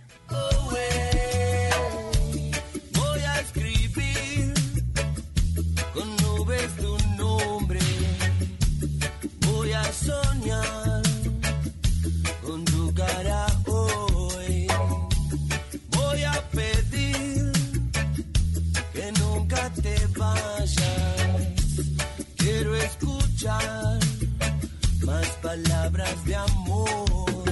Yo sí esa es la primera vez, Gonzalo, que oigo esta canción, le debo reconocer. Primera vez. No puede Sí, ser. primera no vez que la creerlo. escucho. ¿Usted, Eduardo, ya O la sea, había oído esta canción? No, no, señora. No. Valeria, O sea- ¿usted había escuchado esta canción de Gonzalo Lázari? No, no, no, pero me gusta. Sí, pero yo que clásico, va, clásico va, no, va, porque yo no lo había va, oído. Ya va. Sí, No, ya sí. va. A ver, Ahí sí se rajó el clásico pericos- porque que le- nadie en la No. mesa le haya escuchado Sí. la canción. Gonzalo. sí, no, en, en Colombia. O sea, los pericos, ¿los pericos no pegaron en Colombia? Pegó una canción que se llamaba Ah, Me sí. late, me Me late la- el me corazón. late el corazón. Tengo taquicardia. Ay, sí, ser. señor. Esa es la única canción que yo me Es acuerdo de los única, pericos. no. sí. Bueno, creo que Sí, es- Colombia estaba un poco retrasado en aquel momento en cuanto a música, Oh, sí. ¿no? Porque, Mejor dicho, esto en clásico- América Latina pegó en su muchísimo. casa. Porque esto clásico, clásico, que digamos, mejor dicho, qué canción revolucionó la historia de la música, no. Bueno, está bien, pero dele la oportunidad y disfrútela, Camila. Le traigo un, un- un- un abanico musical de canciones que usted no pudo escuchar en los 90 y se la traigo acá para decirle que pegó en gran parte de América Latina, exceptuando Colombia. Mire, le voy a poner la que aquí pegó de los de los pericos. Esta sí pegó mucho y esto, pues por lo menos aquí en Colombia, yo creo que sí puede ser considerado ya Y clásico. es buena.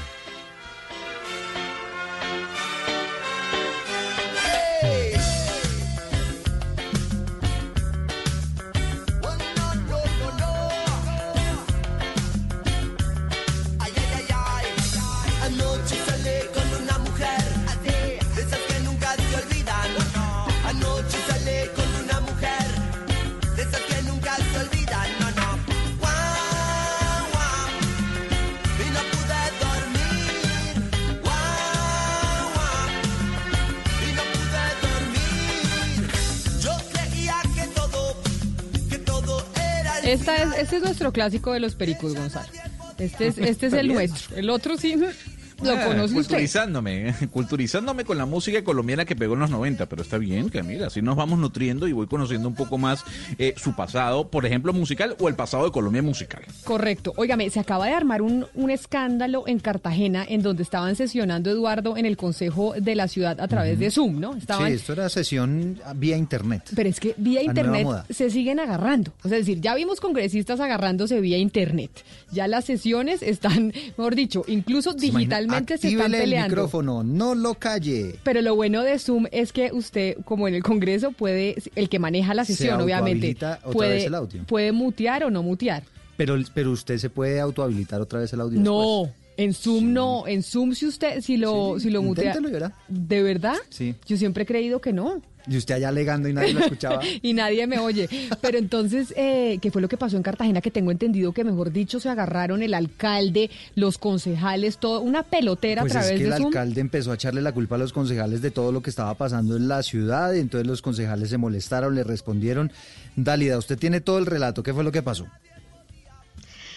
Sí, buenas tardes. Bueno, en insultos subidos de tono terminó la mañana de hoy la clausura de las sesiones extraordinarias del Consejo de Cartagena, en la que se debatía, entre otros temas, el proyecto de acuerdo 014 que establece beneficios de reducción en las tasas de intereses y moras de las deudas tributarias de la vigencia de 2019. Lo que pasó fue que cuando le dieron paso al alcalde William Dow, se, se caldearon un poco los ánimos. Este tildó a los concejales de santurrones, entre otros adjetivos. Escuchemos un poco lo que dijo el alcalde. Entonces, si ustedes quieren respeto, respeten ustedes también, respeten al alcalde, respeten a mis funcionarios. Ustedes son unos truanes y yo culpo, si yo culpo a ustedes. Una falta de respeto. Respeten ustedes. No, respeta tú, respeta tú. Respeta tú. Esto, por supuesto, ha generado gran polémica en Pero la usted, ciudad. pero usted le mochó los, los madrazos entonces, porque esos estaban diciendo de todo. O sea, ¿le, le, le, editamos nosotros las groserías o qué? Porque ahí yo alcancé a oír que le decía, respeta tú tal por cual. O sea, no fue un corte del Zoom, no. No, fue que, le, que nosotros le hicimos la edición por respeto a los, a los oyentes. Sí, Camila, sí. Hubo palabras bastante pasadas de tono del alcalde a los concejales. Estos al final de su intervención pues también respondieron. Recordemos que esta disputa entre los concejales y el alcalde de Cartagena no es nueva. Ellos básicamente desde que inició el periodo del gobierno de William Dow viven agarrados en sesiones del consejo, en redes sociales y esta es una nueva eh, escena de esta disputa entre los concejales y el alcalde de la ciudad, pues quien tras la, polémica, publicó en sus redes sociales que hace responsable a los concejales de cualquier cosa que le suceda. Bueno, imagínese. Y, eh, y esa publicación, esa publicación, pues terminó obviamente generando un ambiente bien tenso allí en la ciudad de Cartagena. Óigame, le tengo unos mensajes, eh, Gonzalo, de los oyentes sobre el tema que estábamos discutiendo. Por ejemplo, Omar eh, Salazar le dice lo siguiente, Gonzalo, que una multinacional tenga los datos de salud de los usuarios es fatal. Estaríamos a un paso de generar bancos de ADN o ARN bajo la premisa del bien colectivo. Y también nos dice Jairo Cuartas, y es que la pandemia va a pasar, como usted dice, Valeria, pero perder toda la privacidad y darle ese poder a futuros gobiernos autoritarios es todavía más peligroso, que es el miedo que tienen muchos. Es, ojo, sí, durante la pandemia está bien que los datos que manejen y la cosa, pero ¿y esos datos quién se los queda? Y después si hay un gobierno autoritario que llegue a quedarse con eso, ¿eso qué puede, qué puede generar? Pero es que es como decía Harari en este artículo famoso que escribió hace un par de semanas, ¿no?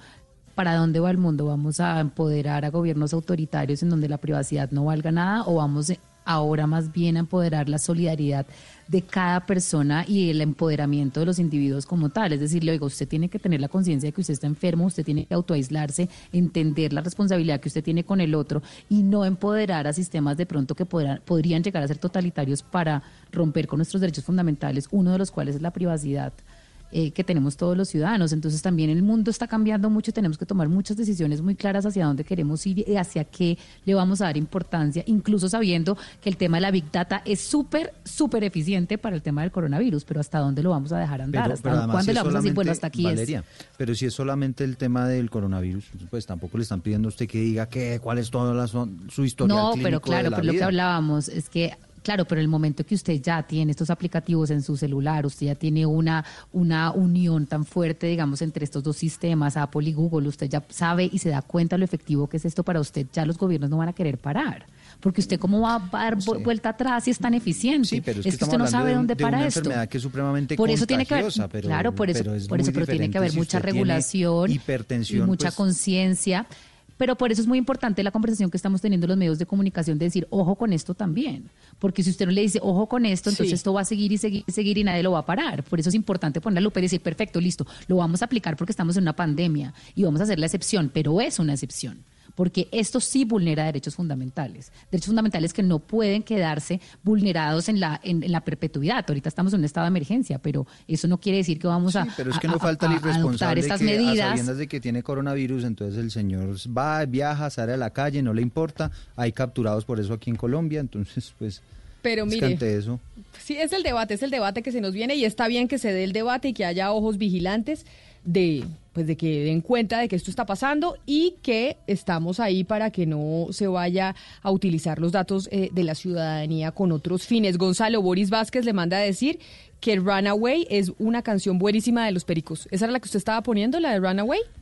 Efectivamente, Camila. Y Ah. Alejandro le tiene un mensaje para usted y para todos los miembros de la mesa. Mejor digan que no saben de música, más bien. ¿Cómo no van a conocer ese clásico de los pericos llamado Runaway? Entonces ya la gente también dándole palo a ustedes, ¿no? O sea, Sí, Carlos Andrés González dice que en Medellín sí conocen la canción. Bueno, yo no la conocía y cuando usted está poniendo clásicos, clásicos, uno dice, bueno, es una canción que todo el mundo ha escuchado. Yo es que es así, no, no la había oído, pero bueno, un saludo a los oyentes que Oiga, le tengo que un sí. dato recién salidito del horno. A ver. Acaba de escribir en su cuenta de Twitter el secretario de Gobierno Luis Ernesto Gómez que a la a corte de las 11 de la mañana han puesto 55 comparendos a infractores que no han cumplido con el pico y, se- y, Y género, ¿cómo le fue con el pico y género?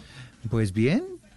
¿A mí? Sí. No, pues muy bien, porque pues nosotros que tenemos, estamos exentuados, no, ah, pues Por, ah, entonces usted sale cuando quiera, no solo cuando la emisora. Yo solo uso mi, mi beneficio cuando vengo a ah, la emisora. Sí, claro, pues lo que pasa es que como no he tenido la oportunidad de mercar desde las 3 de la mañana, que es cuando me vengo para la emisora. Pero sí he visto algunas fotografías de la gente haciendo fila y sí se ve solamente hombres, la cosa se ve muy organizada.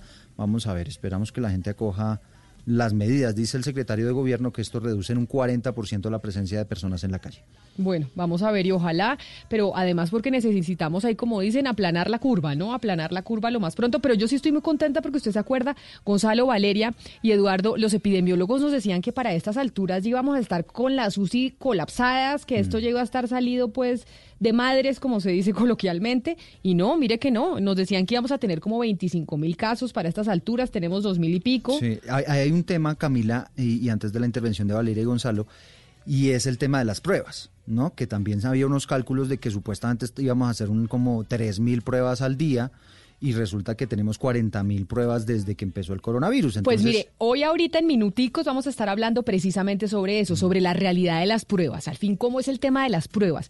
¿A quién se le hacen las pruebas? ¿Cuántas tenemos? Porque oímos todo el día reportes, dos, uno en la mañana, uno en la noche, sobre el tema de las pruebas, pero no tenemos ni idea a quién se le hacen, a quién no se le hacen, cuáles son los criterios, cuántas tenemos, cuántas faltas, cómo las están dosificando, etcétera, etcétera. Así que en minutos vamos a estar con los secretarios de salud de todos los departamentos, de los principales departamentos eh, del país y vamos a tener un caso muy interesante de alguien que solicitó la prueba teniendo todos los eh, síntomas y no, Tengo un caso se la han hecho. cercano parecido. Que, le dijeron, pero es que usted ha tenido contacto con, con alguien del exterior. No, no, no sé, pero tengo todos los síntomas y le dijeron no. Entonces, si no ha estado con alguien en el exterior, no sé qué, pues todavía no le hacemos la prueba. Otra persona que se le demoró una semana también eh, en, practicarle la prueba, en fin. Óigame, eh, creo que está conectado Camilo Cruz porque tiene eh, información hasta ahora, Camilo, sobre Bogotá. Sí, señora Camila, muy buenas tardes. Y particularmente para aquellos quienes residen en los conjuntos residenciales, valga la redundancia, porque Recordarán ustedes que algunas personas han preguntado qué se puede hacer dentro de los conjuntos residenciales y estuvimos preguntándole al distrito y desde el IDEPAC nos manifestaron que las personas, a pesar de que se encuentren en los conjuntos residenciales y que estos tengan zonas comunes como los jardines o algunos parques, no pueden estar allí porque esto también podría considerarse como una violación a la cuarentena. Hablamos justamente con Alexander Reina, él es el director del IDEPAC. Es decir, si alguien, si yo como ciudadano veo que alguien está violando la, norma de restricción que, tenemos de, circulación o de aislamiento, podría informar perfectamente a la policía y decirle, oiga, aquí hay unas personas que todos los días salen a, la zona común, que se aglomeran y que son foco de infección, así que la policía podría ingresar amparada en el Código de Convivencia de Policía eh, de la ciudad y decir y interponer el comparendo respectivo. Desde el IDEPAC también le han pedido a los administradores de estos conjuntos que clausuren zonas comunes como gimnasios, saunas, piscinas y terrazas. Esto con el fin de evitar aglomeraciones en los conjuntos residenciales y que justamente las personas respeten la cuarentena y permanezcan en sus apartamentos. Bueno, pues ahí está, recomendaciones también para los eh, conjuntos residenciales, porque hay muchísimas dudas frente a lo que puedo o no puedo hacer dentro de las zonas comunes. Porque, y sobre todo la gente que tiene chiquitos, que tiene hijos, dice, oiga, yo no puedo sacar a mis hijos a que hagan en el conjunto la bicicleta, la patineta o que salgan a correr con la pelota. Los pobres, imagínense, además van hasta el 31 de mayo sin colegios. Sí, yo los considero, a todos los que tienen hijos, los considero 12 del día, 6 minutos.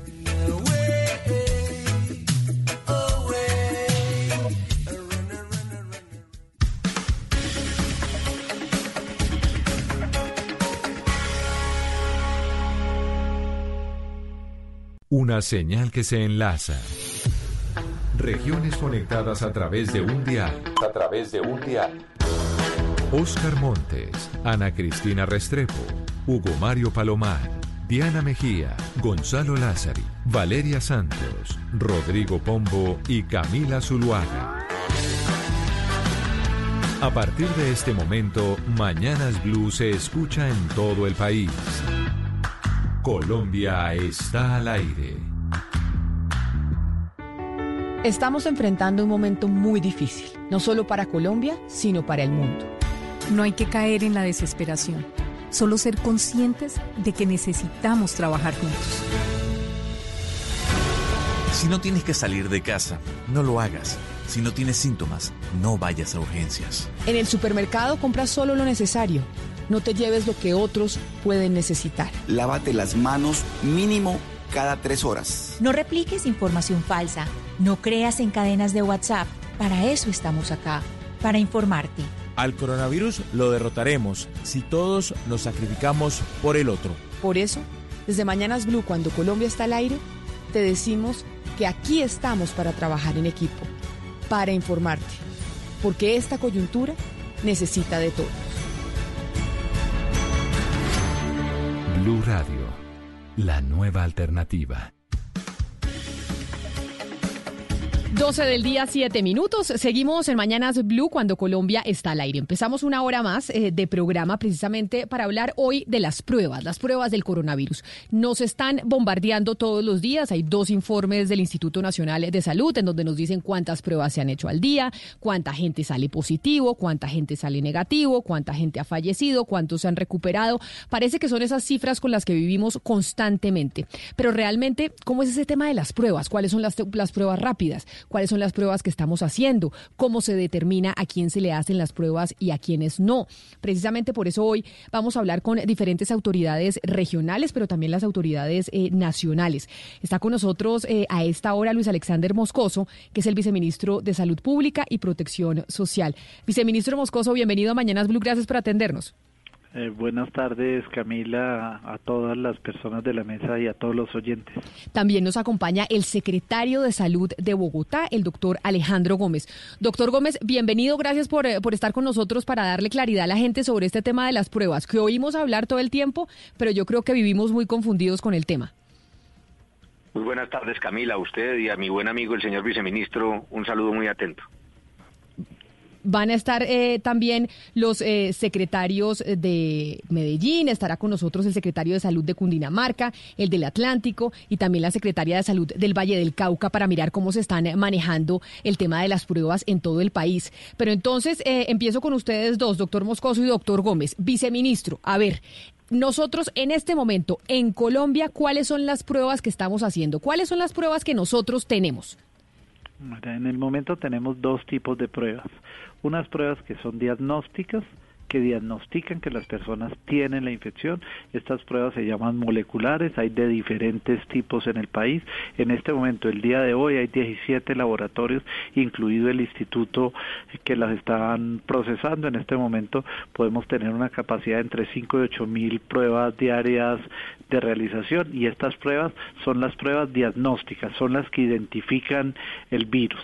Tenemos un segundo grupo de pruebas que se llaman de tamizaje, que se utilizan para evaluar la prevalencia de la enfermedad, para evaluar cuántas de las personas pueden presentar la enfermedad así no hayan tenido síntomas o así simplemente lo hayan percibido como leves.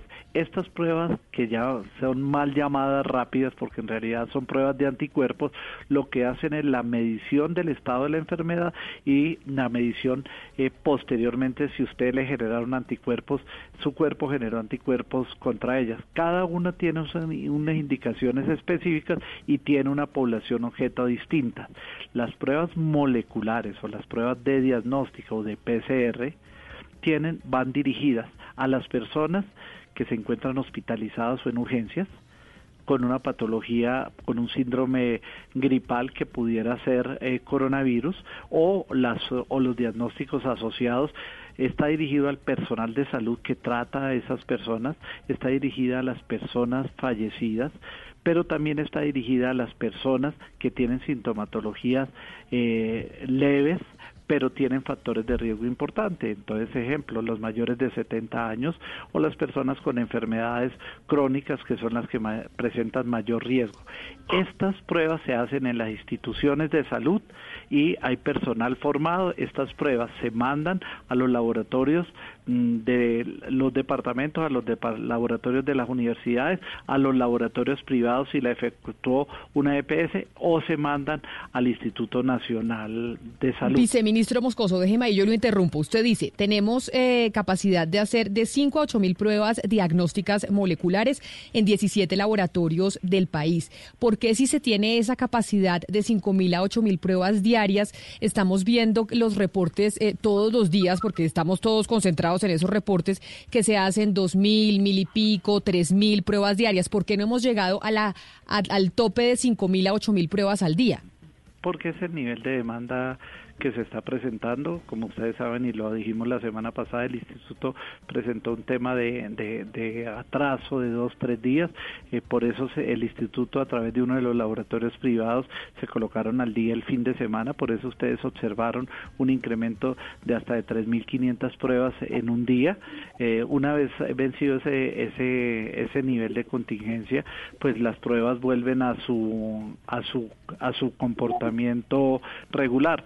Estas pruebas van a ir aumentando.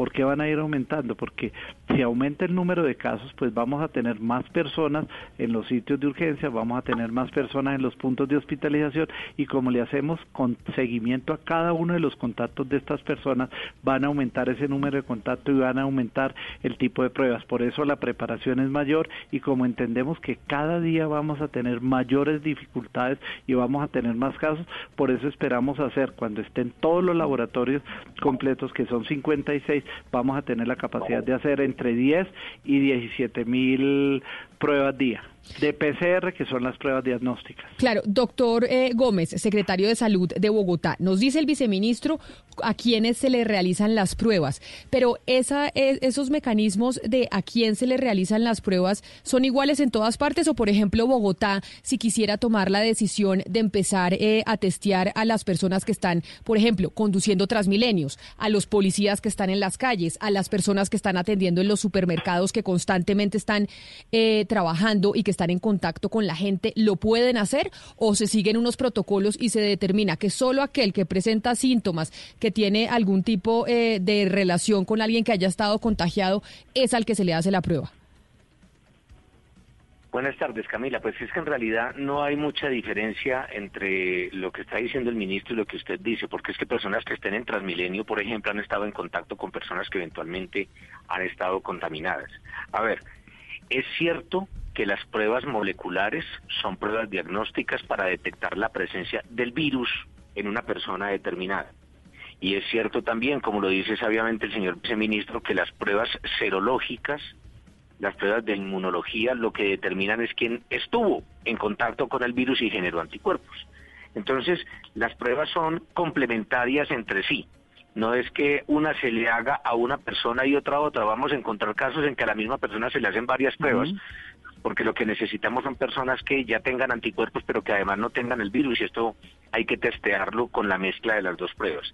En el caso de Bogotá, y siguiendo la lógica de otros países y siguiendo además directrices del Ministerio, contamos ya con 200.000 pruebas de tipo molecular de las que está mencionando el ministro que permiten detectar el virus, el señor viceministro, perdón.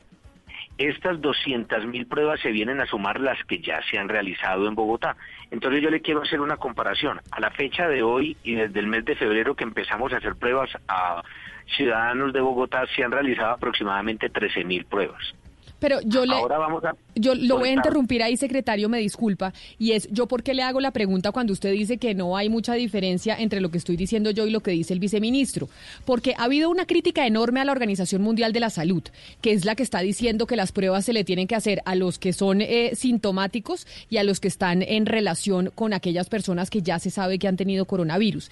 Y hay muchas críticas a la Organización Mundial de la Salud de médicos que han asesorado gobernantes en sitios donde ha sido exitoso el tratamiento del coronavirus y la forma de prevenirlo en decir, oiga, hacerle solo las pruebas a los que presentan síntomas no sirve de nada.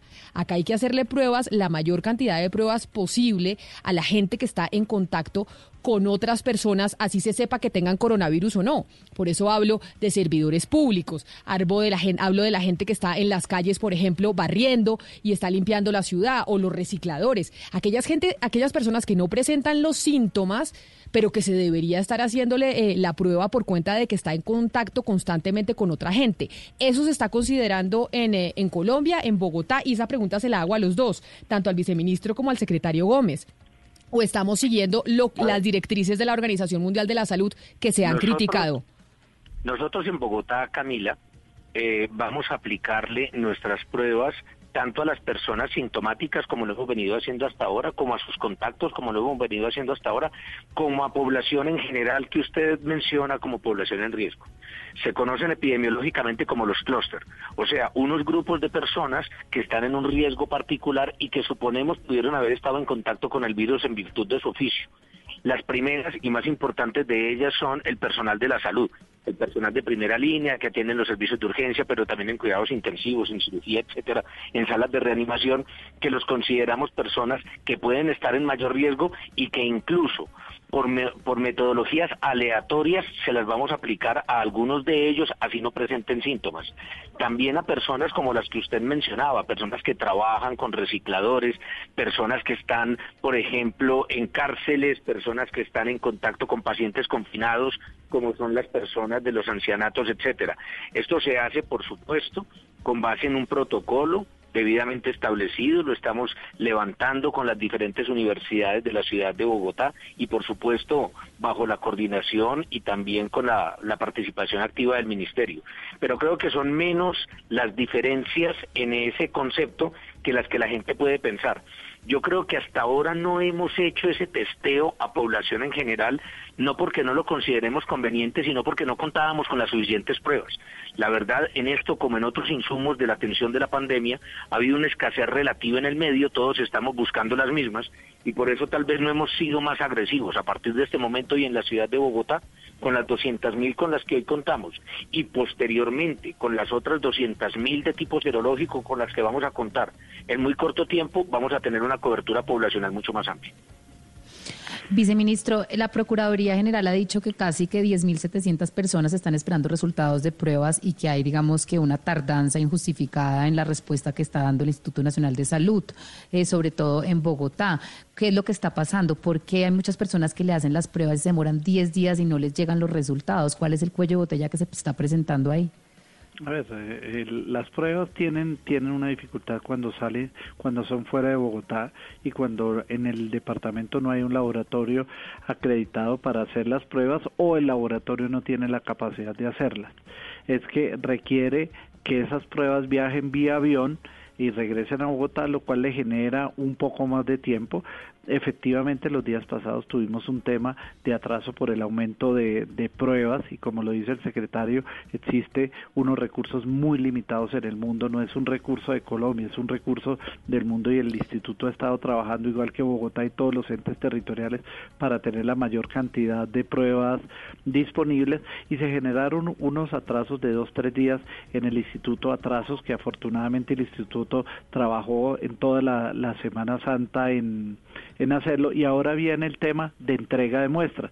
Lógicamente es un número muy grande porque ustedes ven las pruebas positivas, pero por el otro lado están las casi 40 mil pruebas que se han hecho, que igualmente significa a cada persona entregarle un resultado y un resultado negativo. Se le da prioridad a la entrega de los resultados positivos, pues lógicamente porque hay que hacerle seguimiento a toda la cadena de contactos de esta persona y se está dejando un poco más de tiempo para los resultados negativos, tema que igualmente el ya viene trabajando, contrató un, un batallón de personas para, para hacer el proceso de entrega de entrega de resultados. Pero yo quisiera, Camila, complementar la información de, del secretario de Bogotá con relación a las pruebas.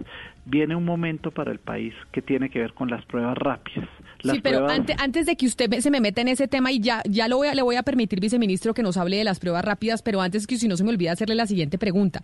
Usted dice, y algo que es cierto, el mundo entero está compitiendo por las pruebas, estamos compitiendo contra grandes potencias que están demandando los eh, ingredientes, si se le puede decir así, los elementos para poder hacer las pruebas. Usted nos dijo, tenemos capacidad de hacer de 5.000 a 8.000 pruebas al día, de procesarlas. pero realmente tenemos insumos en este instante en Colombia. Tenemos insumo para cuántas pruebas. En este momento, ¿cuántas pruebas tenemos en Colombia? Pues Bogotá tiene insumos que ya le llegaron para 200 mil pruebas, que son pruebas moleculares. El instituto tiene una reserva pequeña y tiene unos pedidos que llegan esta semana y otros que llegan la semana la semana entrante. Pero entonces esas esas pruebas, eh, secretario Gómez, esas 200 mil pruebas que de las que nos habla el viceministro Moscoso, son que las gestionó Bogotá. Esas son pruebas gestionadas por Bogotá para los bogotanos. Sí, pero son, a ver, lo, que pasa es que aquí no existe ninguna rivalidad, diría yo, porque es que usted sabe perfectamente, mm. Camila, que Bogotá representa en este momento casi la mitad de los pacientes positivos que tenemos a nivel nacional. De modo que entendemos el esfuerzo que hace Bogotá y el distrito como una manera de contribuir a la condición nacional. El Instituto Nacional de Salud está haciendo una labor extraordinaria con el resto del país y se están abriendo laboratorios en todas partes. Nosotros mismos y perdóneme, me devuelvo frente a una pregunta que usted hacía ahorita, nosotros mismos hemos tenido también grandes dificultades para entregar nuestros resultados. Hemos tenido que crecer de manera exorbitante para nuestro lo que es el laboratorio distrital de salud pública en capacidad logística de respuesta y allí tenemos que hacer un mea culpa porque no entregamos los resultados tan rápido como pudiéramos. Pero también en Bogotá, como bien lo dice el doctor Moscoso, hemos crecido de la mano de laboratorios de universidades la Universidad de los Andes, la Universidad del Bosque, la Universidad del Rosario, eh, el laboratorio de Compensar, la eh, bueno, diferentes tipos de, laboratorios de universidades y de instituciones de salud se vienen a sumar a nuestra capacidad. Mire, la capacidad del laboratorio distrital Camila para procesar al día es solamente del orden de las 1.300, 1.500 pruebas y con las que han llegado, con las 200 mil que le decía han llegado, vamos a subir aproximadamente a 4 mil pruebas por día. Esto significa que no somos capaces de hacerlo solo en el laboratorio distrital, sino que lo haremos de la mano de estos laboratorios hermanos, pero tenemos que crecer también en la parte logística para que la entrega de los resultados sea tan oportuna como quisiera. Claro, señor secretario, pero ahí la pregunta entonces es si a la fecha, a hoy, digámoslo así, estamos de alguna manera navegando a ciegas en la medida en que todo lo que ustedes bien nos dice, que son sin duda buenas noticias, las 200 mil pruebas, las alianzas con las universidades, todo lo que se viene es a futuro. Pero a hoy hemos venido navegando relativamente a ciegas en la medida en que no hemos podido testear a la población a través de estas pruebas. Yo no utilizaría la metáfora que usted utiliza. Decir que a ciegas es la cantidad de laboratorios que hemos procesado y la cantidad de casos positivos que hemos detectado, pues no me parece muy justo. Ahora bien, por supuesto que nos falta información, claro, tanto lo reconocemos que ampliamos nuestra capacidad y esperamos muy pronto brindarle a la ciudadanía en primer lugar, pero sobre todo a los equipos científicos que nos están apoyando, más y mejor información para toma de más y mejor decisión. O sea, lo que me está diciendo usted, señor secretario, es que contamos con la información suficiente, podemos mejorar y me, y me encanta que me diga incluso públicamente, estoy usando una metáfora muy vulgar, muy cotidiana, para simplemente ilustrarle a nuestros oyentes que no, que sí hemos venido contando con información suficiente para tomar las decisiones de política pública más acertadas. Yo creo que sí, incluso en, en esta semana la señora alcaldesa mayor dará a conocer la política de datos abiertos y vamos a mostrar toda la información que tenemos y la vamos a mostrar georreferenciada y vamos a decir dónde está circulando más al virus y dónde está circulando menos. Esta información siempre es poca, siempre es poca porque en epidemiología siempre trabajamos con la información que vamos recibiendo día a día. Pero como le digo, nuestros esfuerzos están encaminados a eso, a tener más y mejor información. ¿Cuánta será suficiente? Probablemente ninguna. En todo momento mm. estaremos un poco por debajo de las expectativas que los investigadores y la ciudadanía quiere, pero creo que vamos en el camino correcto con los esfuerzos que estamos realizando.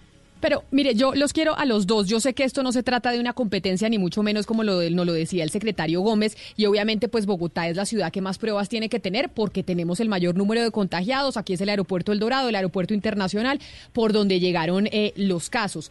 Pero ¿Cómo se determina cuántas pruebas se envían a diferentes regiones del país?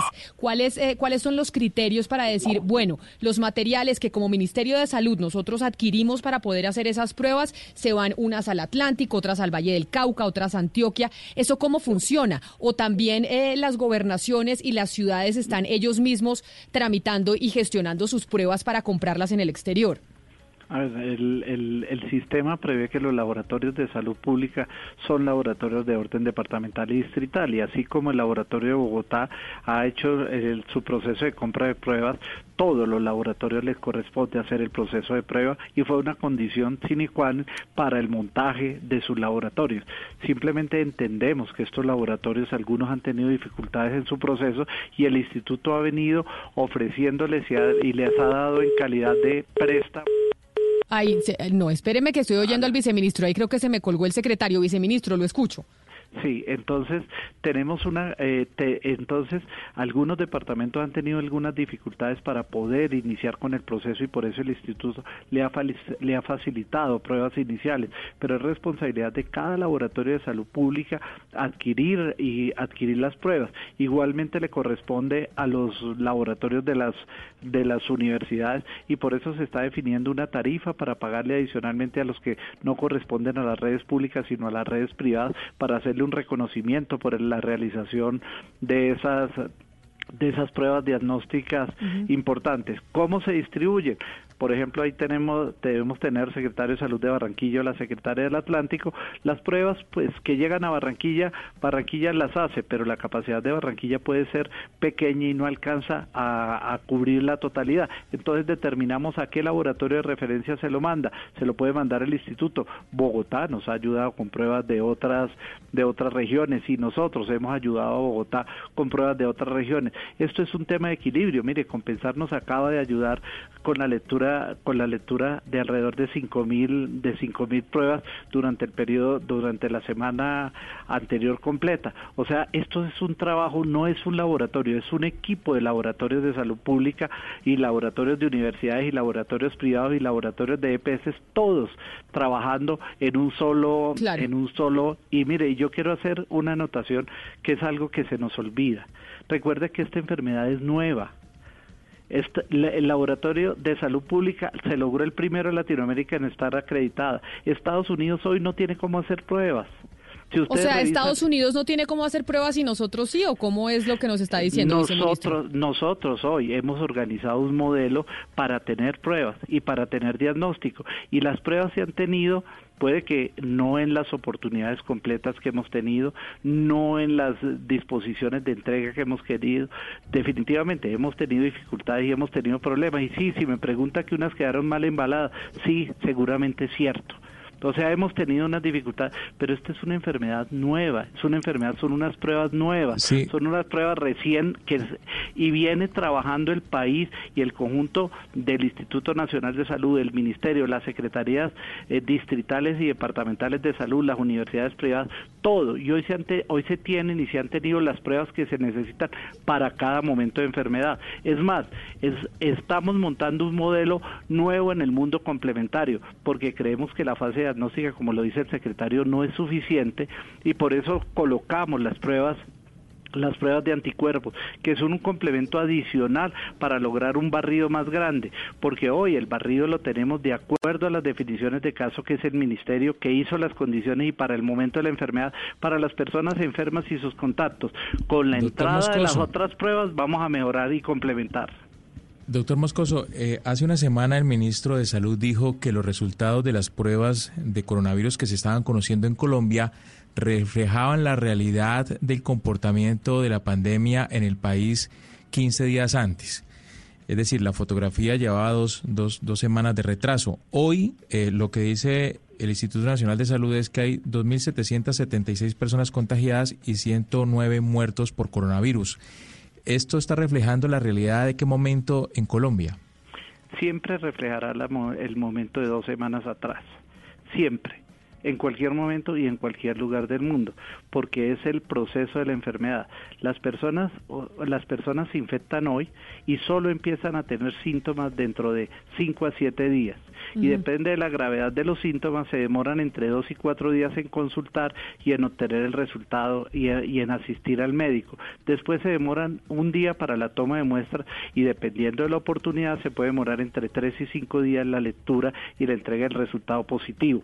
Eso nos da un espacio de 15 días, o sea, los diagnósticos que estamos teniendo hoy probablemente sean de personas que se contagiaron hace 15 días, hace 16, algunos otros 14, y nosotros somos conscientes de eso y siempre lo hemos manifestado. Y siempre, y siempre se ha dicho así, que sabemos que estamos dos semanas tarde porque pues evidentemente la gente se contagia hace dos semanas y pues empieza a presentar los síntomas eh, después. Pero mire, permítame, viceministro, porque usted nos, nos habla y yo le preguntaba cómo se determina cuántas pruebas se mandan a Bogotá, a Medellín, a Cali, al Atlántico. Oscar, ¿cómo se está manejando el tema de las pruebas en su departamento, en el Atlántico? Ahí cómo, cómo funciona, porque tenemos la autoridad nacional, que obviamente es el Ministerio eh, de Salud, pero también están las secretarías de los departamentos que determinan cómo se hacen las pruebas, etcétera, etcétera.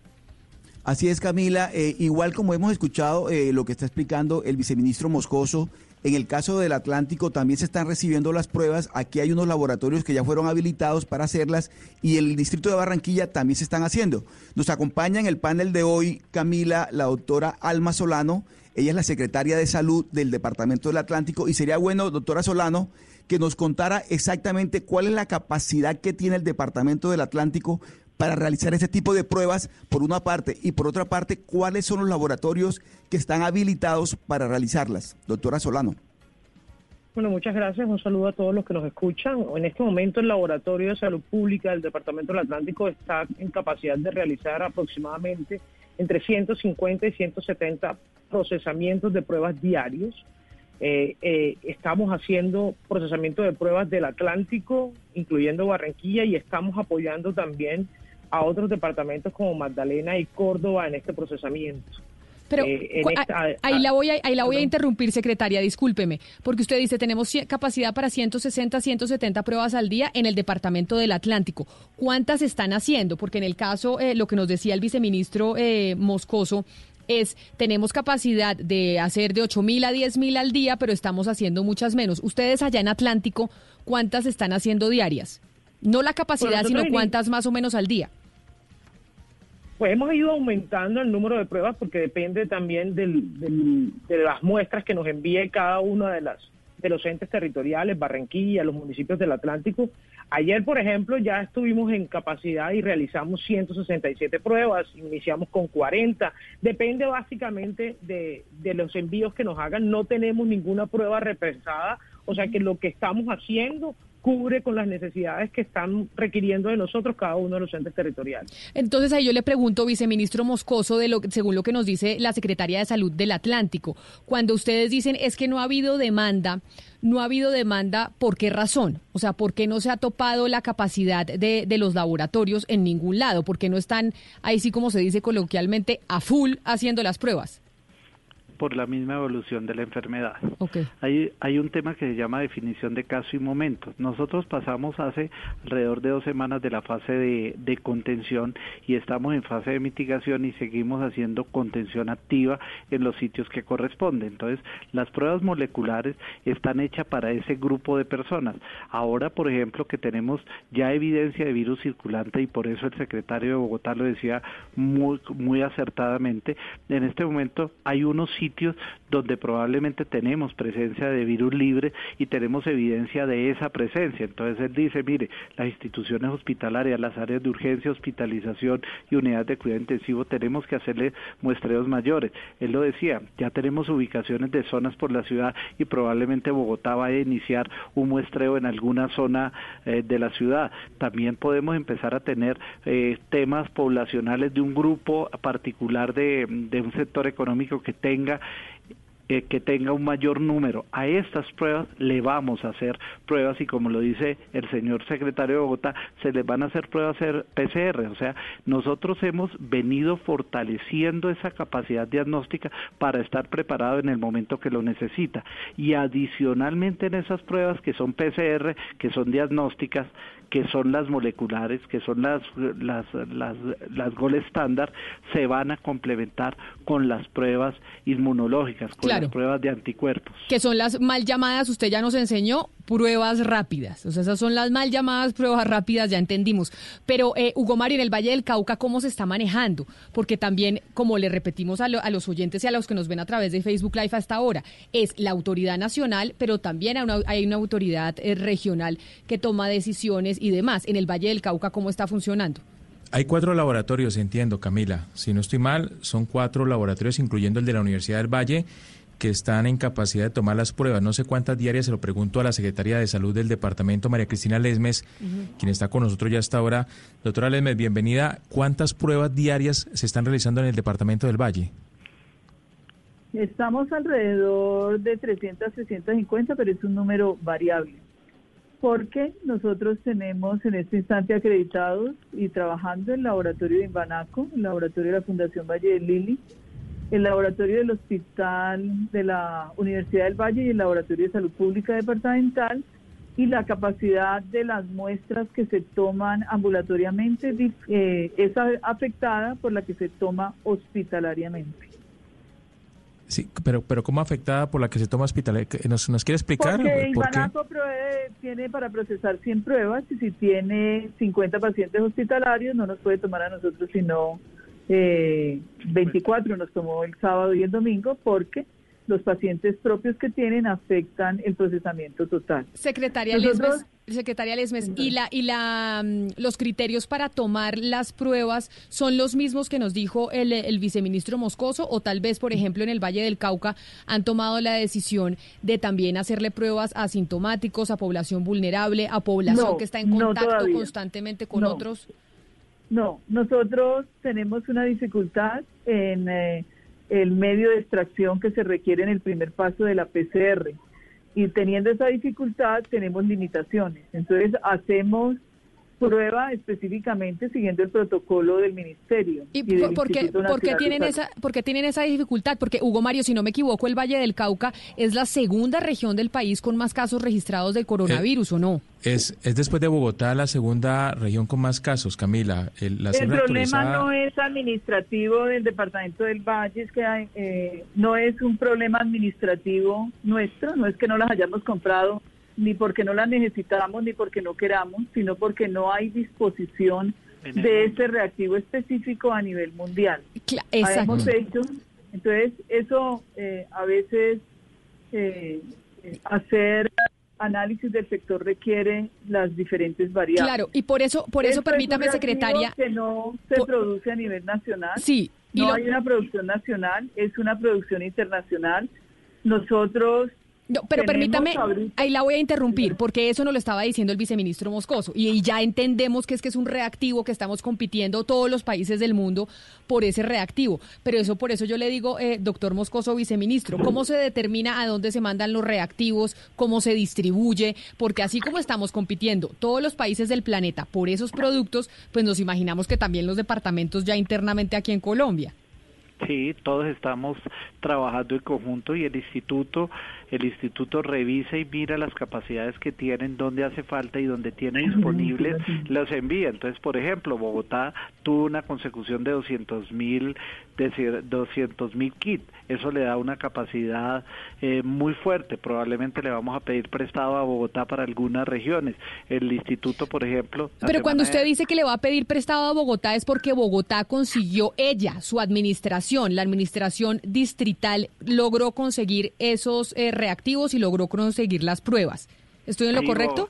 Sí, Bogotá logró conseguirlo, Medellín logró conseguirlo, Cali ha estado trabajando fuertemente en la consecución, Barranquilla tiene unas reservas y a medida que van llegando los, los reactivos que se están buscando, ese es un trabajo por todo el mundo, buscando esos cassettes de, de para poder hacer la extracción del virus. A cada medida que se han venido dando se vienen repartiendo si es pertinente y cada ente también lo viene aportando o en el caso que hemos tenido restricciones pues pedimos que las que las muestras las envíen el instituto. Este es un este es un tema de administración de todos los días, de gestión, pero yo creo que el mensaje lo dio muy claramente el secretario de Salud de Bogotá. Hemos hecho las pruebas que el país ha necesitado. Puede que no en la oportunidad que hubiéramos querido y hubiéramos querido que fuera más fácil, que fuera más rápido en muchos casos, pero vamos trabajando cada día para mejorar y vamos trabajando para tener una capacidad mayor para que en el momento en que crezcan los números de casos, porque es claro que los números de casos van a crecer, debemos tener la capacidad para atenderlo y complementando con las pruebas que me imagino que serán las preguntas siguientes, las pruebas rápidas, más llamadas rápidas. Sí, pero, pero antes de hablar de las pruebas rápidas, viceministro, quiero preguntarle justamente a, la secretaria de Salud del, del Valle por lo que decía Camila, el Valle es la segunda región de Colombia con más casos confirmados de coronavirus, 499 y 13 muertos. Eh, ¿Cuál es la explicación, doctora Lesmes, por qué en el Valle se han presentado tantos casos confirmados de, de COVID?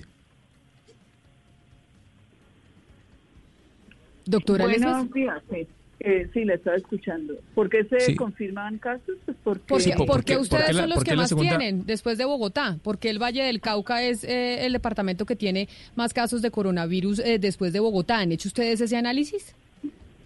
Yo, claro, nosotros permanentemente lo miramos y estamos revisando que nuestros, mm, nuestro gran mayoría de nuestros casos están relacionados con otros casos.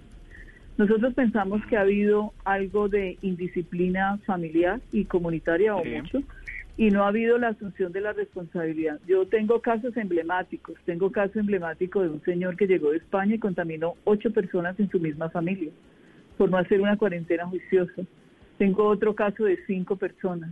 Tengo hoy una abuelita en muy malas condiciones que no sabemos de dónde le enfermó, pero sabemos que su familia no fue juiciosa en la cuarentena. Señora Lesmes, pero ¿Existe alguna relación de causalidad con el proceso migratorio de los compatriotas ecuatorianos desde el sur de Colombia? Y lo digo a propósito, entre otras cosas, de un trino que el mismo alcalde de Cali pues ha publicado recientemente. Entonces uno diría, es cierto que el tema fronterizo, bastante poroso, conocidamente poroso en el sur de Colombia, va a terminar afectando la inmunidad o la inmunidad de, de, de los casos en Colombia?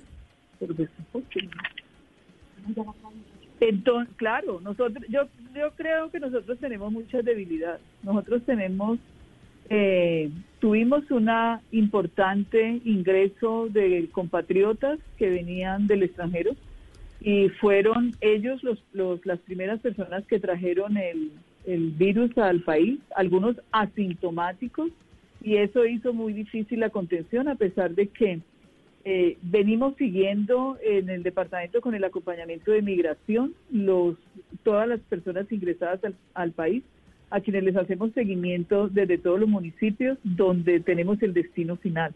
No fue una, una tarea fácil, pero logramos con la con las eh, direcciones locales de salud ubicar las personas que han llegado al extranjero, porque en los pueblos pequeños era fácil que nos diéramos cuenta.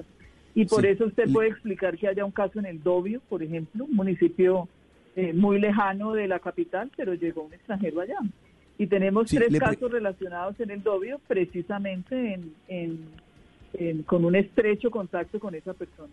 Tenemos una, frontera desde el Ecuador que es absolutamente difícil de, de controlar y ya hay casos en el Ecuador, es decir, que nos pueden llegar por allá tenemos una mediana tranquilidad con Buenaventura por lo bien que funciona el reglamento sanitario internacional a nivel marítimo. Eso nos da una tranquilidad y los casos que ha habido, que tiene Buenaventura, han sido importados desde la ciudad de Cali, no, no que nos hayan llegado por mar.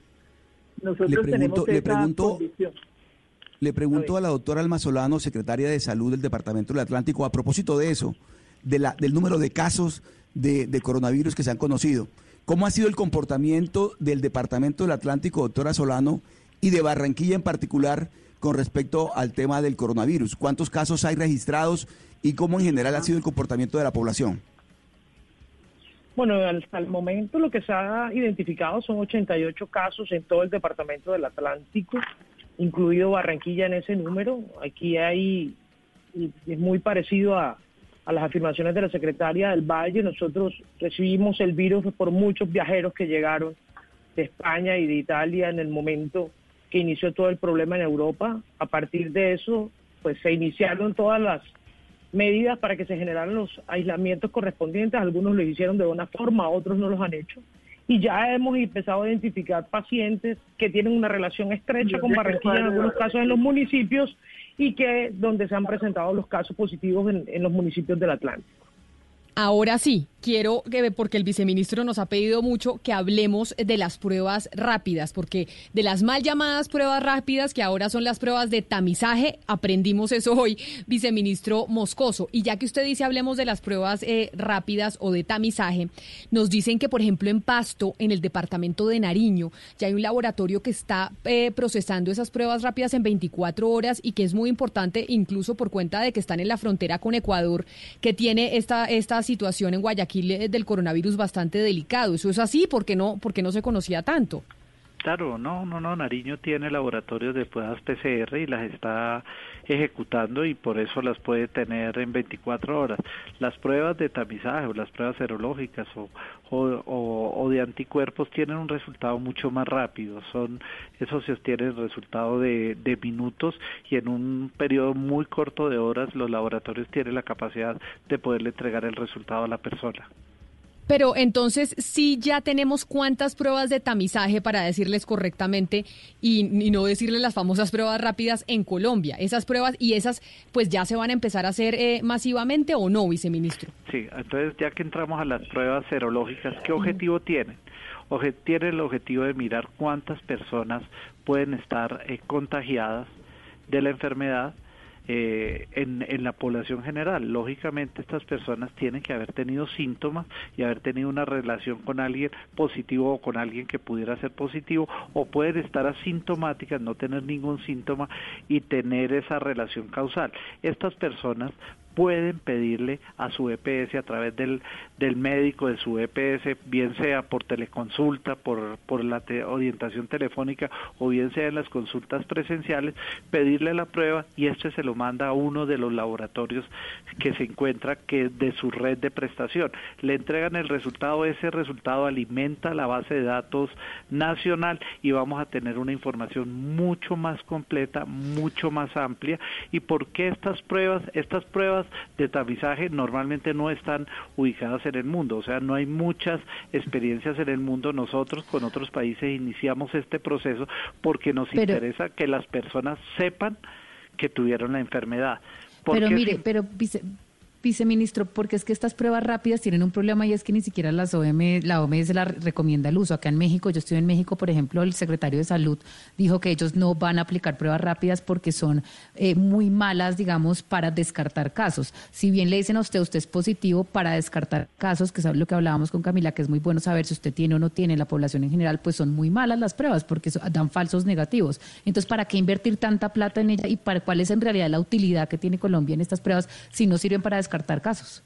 A ver, las pruebas sirven para confirmar casos. O sea, no toda, no toda la prueba que usted tiene la tienen para descartarlo, sirve para confirmarlo y para confirmar que usted tuvo la enfermedad o para confirmar que usted la tiene. Lo que pasa es que hay que aplicarlas con los tiempos y las metodologías que corresponden. Personas sintomáticas no antes de siete días, luego de inicio de síntomas y personas asintomáticas no antes de 14 días del contacto, porque seguramente si usted las toma antes le van a salir negativas, pero si las hace en el momento que le corresponde, muy probablemente la prueba le va a decir, uno, usted tiene una enfermedad activa y lo que tiene que hacer es hacer aislamiento dos semanas más o le va a decir que usted tuvo la enfermedad y que ya tiene anticuerpos contra esa enfermedad. Eso es una información adicional importante porque a usted, Camila, como ciudadano le interesa si usted tuvo un contacto y estuvo asintomático y estuvo tranquilo y evolucionó bien, saber si tuvo la enfermedad.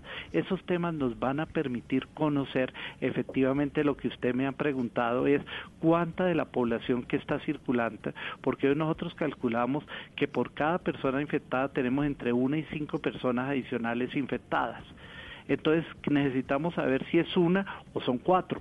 Necesitamos y eso lo vamos a hacer a través de esas pruebas rápidas y adicionalmente necesitamos hacer estudios donde, por ejemplo, como Bogotá que no tenemos PCRs, también estudios poblacionales.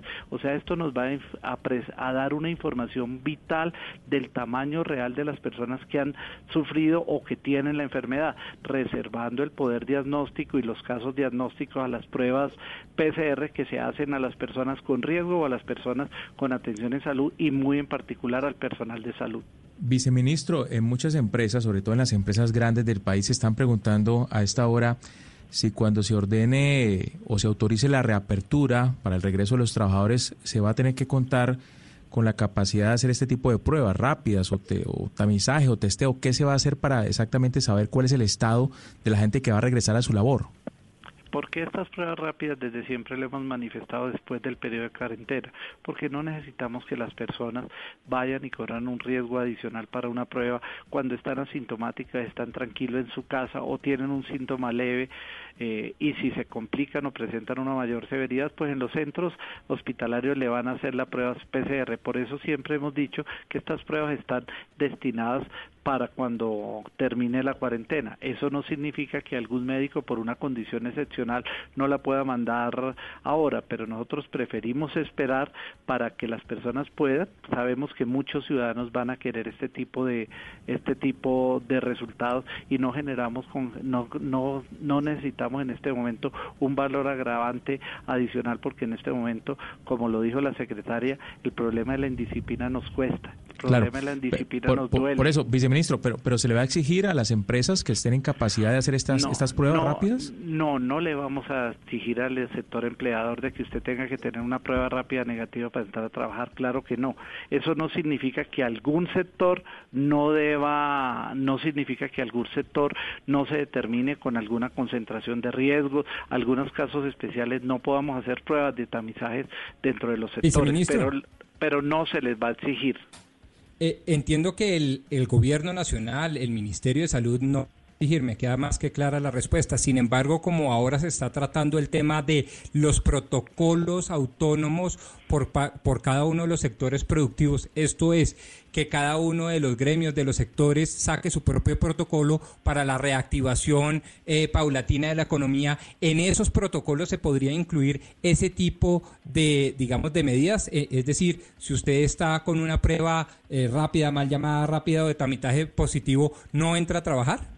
A ver, no, eso no se está considerando en este momento. Eso no significa que no se esté haciendo un análisis de cada de cada sector. Claro, cada sector, pero cada protocolo está asociado y está revisado por el sector por el sector salud y nos ponemos de acuerdo. Y eso no significa que en determinado momento no incluyamos, pero no como factor excluyente. yo quiero dejar claro, es como factor complementario porque es importante ah, eh, tener la, la mayor capacidad y una vez tengamos una mayor de cantidad de personas trabajando, pues debemos fortalecer todo el tema diagnóstico. A mí me da me da una pena, pero tengo una una reunión en este momento y ya me están y ya me están aquí eh, llamando a esa reunión. No sé si tengan alguna pregunta final para para poderme despedir. Muchas gracias a todos. Yo tengo una pregunta final porque la semana pasada hablamos con tal vez la voz más importante en cuanto al coronavirus, el profesor Gabriel León, directamente desde Hong Kong.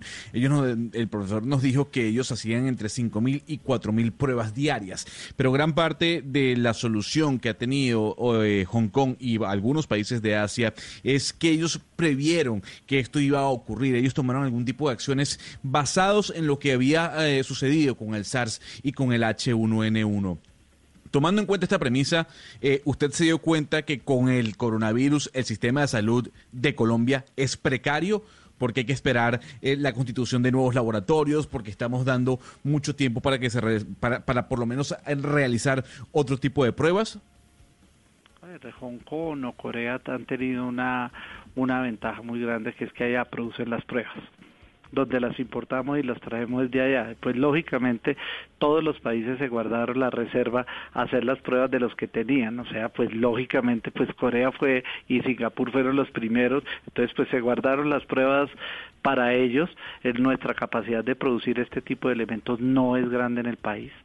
No es grande, nosotros importamos gran parte de estos de estos elementos, pero eso no significa que a pesar de todas esas limitaciones y a pesar de, como usted dice, que hay otros con un poderío económico más grande, nosotros hoy hemos salido adelante y nosotros a la misma fecha, a la misma fecha de la pandemia de casos positivos, nosotros tenemos la misma batería diagnóstica proporcional, por ejemplo, que tenía Corea.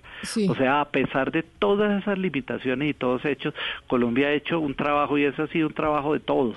Y eso, y eso se lo tenemos que reconocer reconocer, viceministro, y se lo reconocemos aquí, yo creo que mucha gente. Y oír las noticias de Colombia, pues eh, en medio de la crisis que está afrontando el mundo, pues lo pone a uno con muchísimas más eh, ilusiones. De hecho, ahí yo le pregunto algo rapidito, y es, los epidemiólogos nos habían dicho que para esta época íbamos a estar ya con las UCI reventadas, que íbamos a estar con veintipico mil casos, y nos, hacían una cantidad de pronósticos que y proyecciones que eran fatales. Decíamos, acabamos a ver el infierno. Esos pronósticos que se hicieron, eso ya ustedes tienen contemplado que no va a pasar. Porque, ah, porque no se cumplieron. Mire, Camila, esa es una pregunta muy importante. Usted sabe que hoy se completan siete semanas desde el 26 de febrero cuando inició la pandemia. Y hoy, si las estimaciones se hubieran conservado de lo que dice el, el modelo chino, y no hubiéramos hecho nada, hoy tendríamos más de 900 mil personas infectadas solo el día de hoy que son las, las, las proyecciones dantescas que nos hicieron. Lo que pasa es que nosotros nunca trabajamos sobre esas proyecciones, las conocimos, pero trabajamos las proyecciones a que el impacto fuera mucho menor. Y por eso se hicieron todas las acciones que estamos haciendo y que vamos a seguir haciendo. Todas las acciones para llevar a ese aplanamiento de esa curva que es tener la menor cantidad de contagio y, y ojalá llevarla la mayor parte en el tiempo ¿Sabe para qué? Para lograr uno la preparación del sistema de salud que paradójicamente no es precario. Nosotros tenemos más camas por habitantes que España y que Italia. Tenemos más tenemos más camas para muchos. No, ¿para qué? No solamente para mejor prepararnos para que no nos pase lo que pasó en otros países y por eso también, pero también para darle la oportunidad a que hayan tratamientos en el mercado, darle la oportunidad de que menos personas fallezcan pero si hay una proyección, ¿cuántas personas eh, van a terminar o vamos a terminar contagiadas de COVID? A ver, lo que dicen los estudios es que entre el 50 y 80% de las personas pueden estar contagiadas. Lo que dicen ¿En Colombia? es que en, el mundo, lo que estamos nosotros llevando ese grado de contagio lo más lejos posible para tener la mayor, eh, la menor afectación y para tener la menos cantidad de muertos o de personas que han fallecido y adicionalmente para darle la oportunidad de que los, los tratamientos en el mundo evolucionen y para que podamos tener otras opciones para que no nos fallezcan los colombianos porque a nosotros nos duele cada colombiano, cada colombiano que fallece. Entonces, para nosotros, eh, por eso es la petición y el trabajo muy importante con todos. Nosotros solo tenemos el 25% de las posibilidades, el 75% depende de todos los ciudadanos. Y cuando digo todos los ciudadanos es, mío, dependen de mí, depende de mis hijos, de mi esposa, depende de usted, Camila, depende de su familia, pero también depende del vendedor, también depende de la gente de la calle y estamos trabajando entre todos para tener una afectación lo menos posible de esta pandemia. Por eso a mí me preguntan las proyecciones, claro que la tenemos, pero a mí no me gusta comprometerme porque las proyecciones son muy negativas y por ahora, se han, y por ahora se han equivocado. Nos habían dicho todos los epidemiólogos que íbamos a estar pues eh, con las UCI reventadas a hoy, a hoy 14 eh, eh, de abril y eso no ha pasado. Así que le agradecemos mucho, viceministro Luis Alexander Moscoso, viceministro de Salud, por haber estado con nosotros y habernos explicado el tema de las pruebas, que todos los días escuchamos se hacen tantas pruebas, salieron tantos resultados y no teníamos muy bien o muy claro cómo se tomaban las determinaciones para, para a quién se le hacen las pruebas y a quiénes no. Mil gracias por haber estado aquí. Sabemos que usted anda muy ocupado. Muchas gracias, muchas gracias a todos nuestros compañeros en los territorios que son vitales e importantes en ese proceso y entre todos estamos haciendo el trabajo para todo el país y necesitamos que todos nos comprometamos y que esas personas desordenadas que dice Cali, que dice Barranquilla, que vemos en Bogotá, por favor, no arriesguemos la vida, no arriesguemos la vida. Es muy triste encontrar personas que han perdido la vida por ser desordenadas. Entonces, por favor, cuidemos a nuestra familia. Muchas gracias. Muchas gracias a usted, viceministro. Hoy estuvimos en compañía también del secretario de Salud de Bogotá, Alejandro Gómez, a quien le damos las gracias, que también estaba súper ocupado y se fue a trabajar con la alcaldesa Claudia López, a la doctora María Cristina Lesme, secretaria de Salud del Valle del Cauca. También nos acompañó Alma Solano, secretaria de Salud del Departamento del Atlántico, porque acá todo el país está trabajando en cómo podemos eh, controlar el coronavirus y pues al final uno ve las cosas cosas que están eh, saliendo, por lo menos por ahora, con las medidas que se están tomando, pues está saliendo bien. Es la una de la tarde en punto. A ustedes.